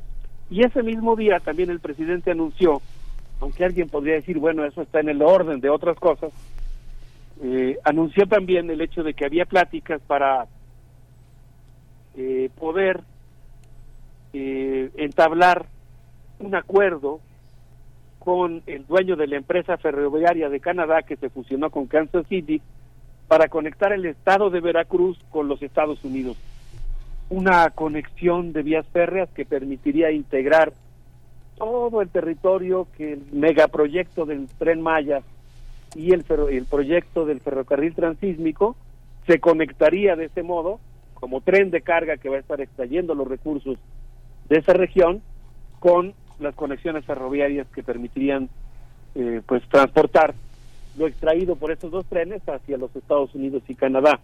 Insisto en que pudiera parecer que es un tema que es de otra naturaleza, que no tiene que ver con el espionaje con la seguridad, pero lo menciono como un como un como otro elemento que está presente en relación con la intensificación de las relaciones entre México y Estados Unidos, no solamente la infiltración ilegal e inaceptable, eh, también el espionaje, que igualmente resulta indignante, la petición de los sobrevuelos, que al menos en ese caso pues se pidió una autorización que fue negada, pero en este caso pues también otra forma de intervención y con esa pues concluiría yo mi, intervención, pues eh, que tiene que ver con el hecho de que el mismo día 4 de mayo el presidente informó de una conversación, eh, perdón, voy a retroceder un momento, me, me confundí ahora con mis notas, es una es un anuncio que hizo el presidente eh, perdón un segundito estoy, perdón sí el mismo día 4 de mayo no estaba yo revisando una fecha para hacer un, un flashback pero el mismo día 4 de mayo el presidente de México denunció el injerencismo de USAID por el apoyo brindado a mexicanos contra la corrupción y la impunidad y dijo que le escribiría al respecto al presidente Joe Biden. Sin embargo, y aquí es donde yo pues, pienso que es importante que nosotros como ciudadanos eh, estemos atentos al tema, estemos siguiendo el tema, estemos exigiendo la defensa de nuestra soberanía. Aquí sí hago mi flashback. Yo me remitiría al hecho de que el día 17 de abril, el embajador de los Estados Unidos en México, Ken Salazar, presentó los avances de las actividades que la agencia USAID desarrolla en México en el marco del, tren Maya. Eh, y ahí pues planteó una serie de cosas que resultaron, desde mi punto de vista, resultan preocupantes. Durante un recorrido que él realizó con el gobernador de Chiapas, Rutilio Escandón, por el cañón del sumidero, él dijo que pues el río Grijalva tiene un enorme potencial turístico, es una pila gigante, dijo, es una gran batería. Y pues lo hacen referencia al hecho de que el, gobierno estadounidense a través de su embajador está realizando toda una serie de tareas de construcción de infraestructura eh, en el marco del proyecto del Tren Maya.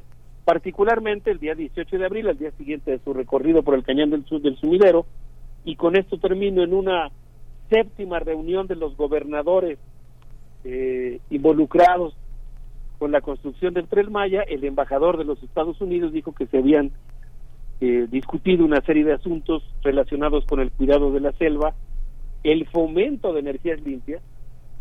Cuando dice eso el embajador de los Estados Unidos en México, a bordo de una lancha que está surcando el cañón del sumidero, yo pues, presto toda mi atención y para ordenar la migración. Y en este sentido, pues pienso que es una situación que resulta eh, muy preocupante y que me parece que amerita toda nuestra atención y que no y que no da la impresión de que de pronto la protesta que se manifestó en torno a las actividades anteriormente referidas se esté haciendo sentir en las relaciones con las reuniones semanales con el equipo de seguridad o en distintas eh, instancias de la relación México-Estados Unidos. para Miguel Ángel. Pues muchas gracias, eh, Alberto Betancourt. Yo creo que hay que volver a escuchar esta, esta sesión de Mundos Posibles porque nos das varios elementos y me quedo también entre todos ellos, además, eh, en eh, lo que tú has apuntado de que esto además se da en un momento importante de tensiones, de pugnas entre Estados Unidos y China y, y, bueno, también como, como lo vemos a través de países, de terceros países, ¿no? Eh, bueno, también, también me parece que es interesante para ver cuál es la incursión de China en, en América Latina, por ejemplo, la reunión que tuvo con eh, Xi Jinping, con el presidente brasileño, eh, con, con, con, todos estos elementos que nos das que es, que es complejo y que hay que volver y seguir revisando. Alberto Betancourt, nos despedimos con música. Nos despedimos con música. Yo les quiero proponer que escuchemos Mula de Siete con esto que se llama plegaria como un gesto de solidaridad con todos los migrantes que se encuentran en una situación muy difícil. Y, agregaría solamente que, que, la cosa se complica más si pensamos que hace mucho tiempo que no se entrelazaban las elecciones presidenciales en México y Estados Unidos.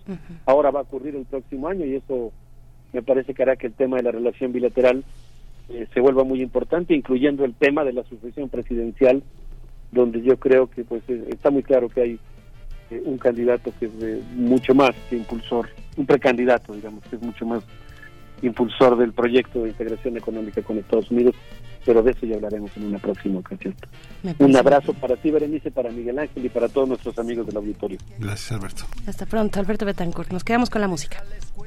Porque sigue estando vacía la cazuela, no hay peces ni pan para la multitud cada ilusión que encontró su ataúd adentro de un tráiler sin más moralejas, porque sigue lobo traficando ovejas y hace de las leyes su cruel maquinaria. Hoy lanzo mis versos como una plegaria por nuestros paisanos que han muerto allá en porque ser humano nunca es ilegal. El pobre no tiene viso pasaporte por cada pupila que mira hacia el norte, aunque lo persigan como un criminal. Porque la miseria es también un corral y viene el coyote a meter las orejas. No alcanza el dinero. Se escuchan las quejas. Y yo sin tarjetas ni cuentas bancarias. Repito mis versos como una plegaria por nuestros paisanos que han muerto allá en Texas.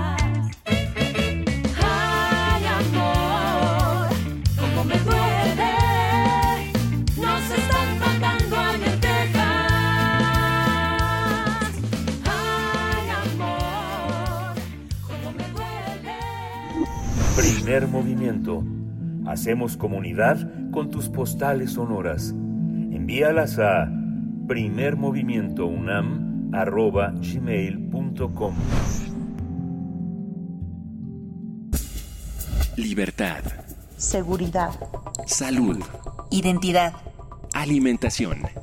Libre desarrollo de la personalidad. Educación. Pensar nuestros derechos humanos.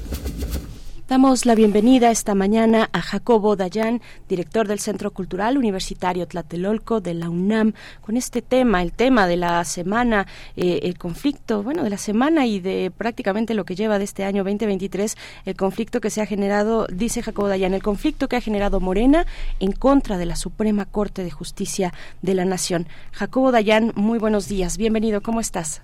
¿Qué tal? Buenos días, Berenice Miguel Ángel, ¿cómo están?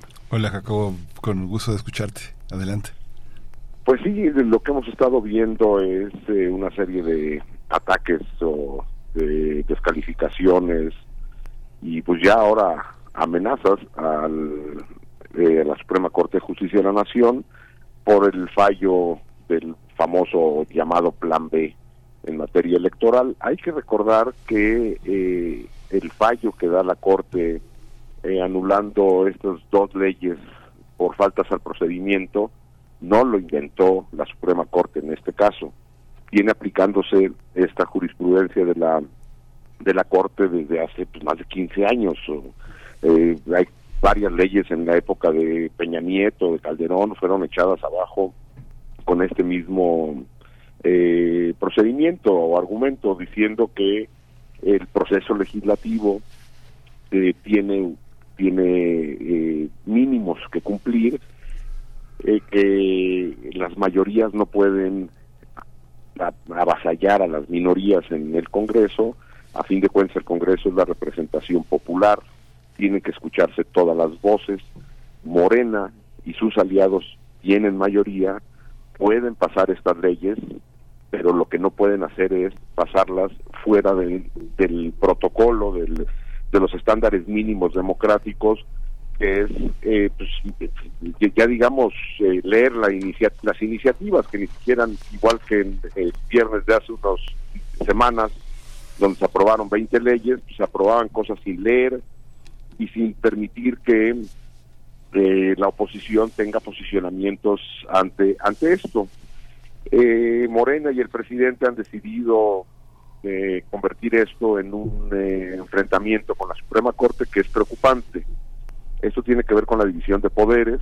La Corte no está ahí para estar a favor o en contra de ningún proyecto político, de ninguno. Están ahí para garantizar el orden, eh, el, eh, la congruencia y el orden constitucional. Podemos estar a- en contra o a favor de ciertas posiciones que la Corte ha tomado en su historia, pero su función no es apoyar a ningún gobierno. Cuando el presidente dice la Corte está en contra de mi proyecto, pues lo que está diciendo es de que la Corte tiene un sesgo partidista y lo que la Corte tiene que velar, y repito, podríamos estar o no de acuerdo, aunque en este caso hay antecedentes largos, de que lo que busca la Corte no es lo que sea mejor para el país, sino lo que sea y se mantenga dentro del orden constitucional. Si cualquier proyecto político considera que la Constitución tiene que ser modificada, pues tendría que presentar iniciativas, conseguir mayorías, si es que no las tiene, para poder modificar la Constitución. Entonces, la Corte no está ahí para eh, buscar el bien común, está ahí para defender la Constitución, que a fin de cuentas es el bien común.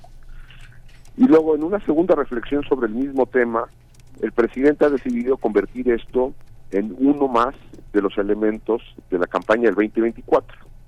Ya lo había dicho en su momento cuando eh, también la Suprema Corte, eh, en defensa clara y evidente de que las Fuerzas Armadas, es decir, la Guardia Nacional no podría estar adscrita a la Secretaría de Defensa porque la Constitución dice que es un órgano civil, eso es lo que dice la Constitución, la Corte te- lo único que hizo fue decir, pues la Guardia Nacional no puede estar adscrita a un órgano militar si la Constitución dice que es civil. El presidente ha decidido convertir ese tema también en un tema de la elección del 2024. Entonces lo que se perfila para las elecciones del 2024 es evidente. Un proyecto, es decir, el presidente está llamando a lo que, él llama su plan C, conseguir dos tercios del Congreso, diputados y senadores para 2024, para aprobar iniciativas que él mandará en septiembre del 2024, es decir, a un mes de salir de su cargo, en varios temas. La militarización de la seguridad pública, es decir, eh, seguir apostando por militares, eh, con esto que la Corte echó para atrás. Una reforma profunda, dice él, al Poder Judicial. Hay que recordar que Morena ya pasó en este sexenio una reforma que dijeron que era una muy buena reforma en la época de Arturo Saldívar como presidente de la Corte, de una reforma del Poder Judicial, pues ahora resulta que igual que con el INSABI, que dijeron que era la solución en materia de salud y después lo tuvieron que echar para atrás, pues pasaron una ley de reforma al Poder Judiciario y ahora dicen que tampoco sirve, es decir, parece que están gobernando o legislando este al vapor o al, a prueba y error, porque lo que mismo que aprueban meses después dicen que ya no funciona. Y también ha querido, va, quiere meter a la elección del 2024 eh, pues, eh, lo, que él llama, el presidente llama, eh, pues, el desmantelamiento de varios órganos autónomos, el INAI, que sigue sin tener eh, comisionadas o comisionados suficientes para sesionar, cayendo en falta el Senado y, a- y en desacato con el Poder Judicial. Eh, también la reforma al INE, es decir, lo que vemos para 2024 es una un llamado de Morena y sus aliados a votar por una hiperconcentración de poder, militarización de la seguridad pública.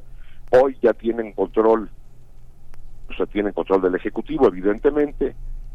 Piensan tener dos terceras partes del Congreso y de un Congreso que ya vimos que simplemente pasa las iniciativas del presidente sin leer, es decir, se convierte en parte del Ejecutivo y ahora quieren tener también control del Poder Judicial.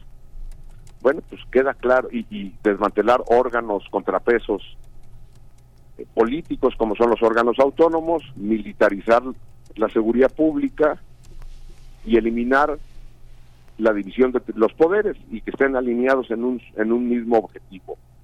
pues es claro la apuesta por una hiperconcentración de poder y eliminar lo poco que queda de instituciones democráticas o de un marco democrático que nunca fue sólido, que era una estamos en una democracia incipiente, frágil, débil y bueno, eso se quiere revertir. Parece que el presidente quiere convertir la elección del 2024 en un plebiscito de qué se quiere. Se quiere seguir apostando por un modelo de contrapesos, de división de poderes, de no presencia de los militares en la seguridad pública o un modelo hiper concentrado, poco democrático y con las Fuerzas Armadas en las calles. Parece que así perfila la elección del 2024. Pues Jacob Dayan, muchas gracias por esta participación, como siempre, por poner estos puntos críticos. Yo, yo me quedo pensando, bueno, en todo esto, cómo, cómo nos explicamos que la gente sigue apoyando al presidente López Obrador. Eso cómo, cómo, cómo nos explicamos. Ojalá que podamos ir también sobre de ello en algún momento, eh, pues empezar a tener estos contrastes eh, cuando se habla de, de acciones antidemocráticas. Bueno, hay un pues hay un apoyo popular muy importante al presidente. Pues nada, pues Berenice hay que voltear a ver lo que pasa en El Salvador.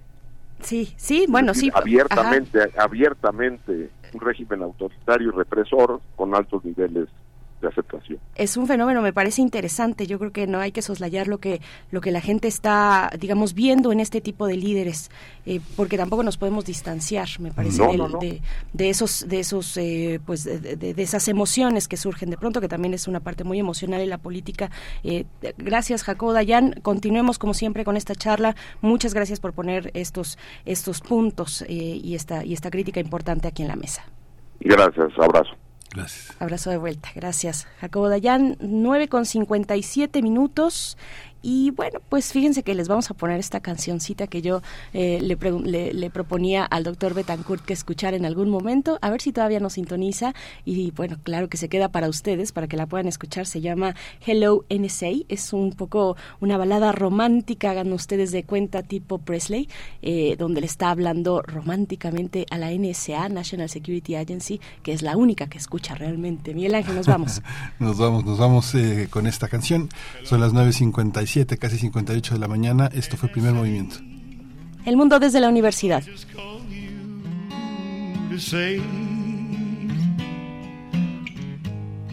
I love you because you really listen.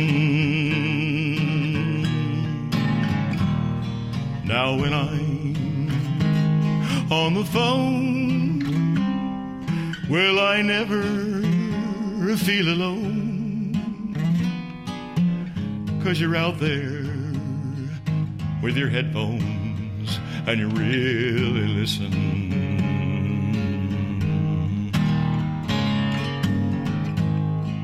I know you'll take my call.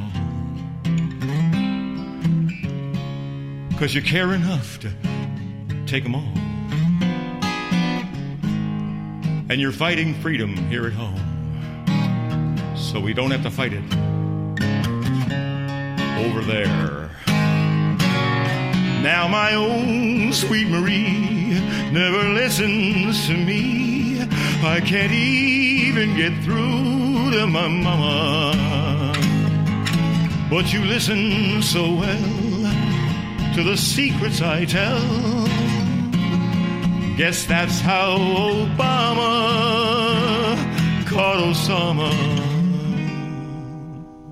NSA, listen please while I order extra cheese. I love you because you're out there. Here's how I know. Not a stain on a dress. Radio UNAM presentó Primer Movimiento. El mundo desde la universidad. Con Berenice Camacho y Miguel Ángel Gemain en la conducción. Rodrigo Aguilar y Violeta Berber, producción. Antonio Quijano y Patricia Zavala, noticias. Miriam Trejo, coordinación de invitados. Tamara Quirós, redes sociales. Arturo González, operación técnica. Locución, Tessa Uribe y Juan Staca. Quédate en sintonía con Radio UNAM. Experiencia sonora.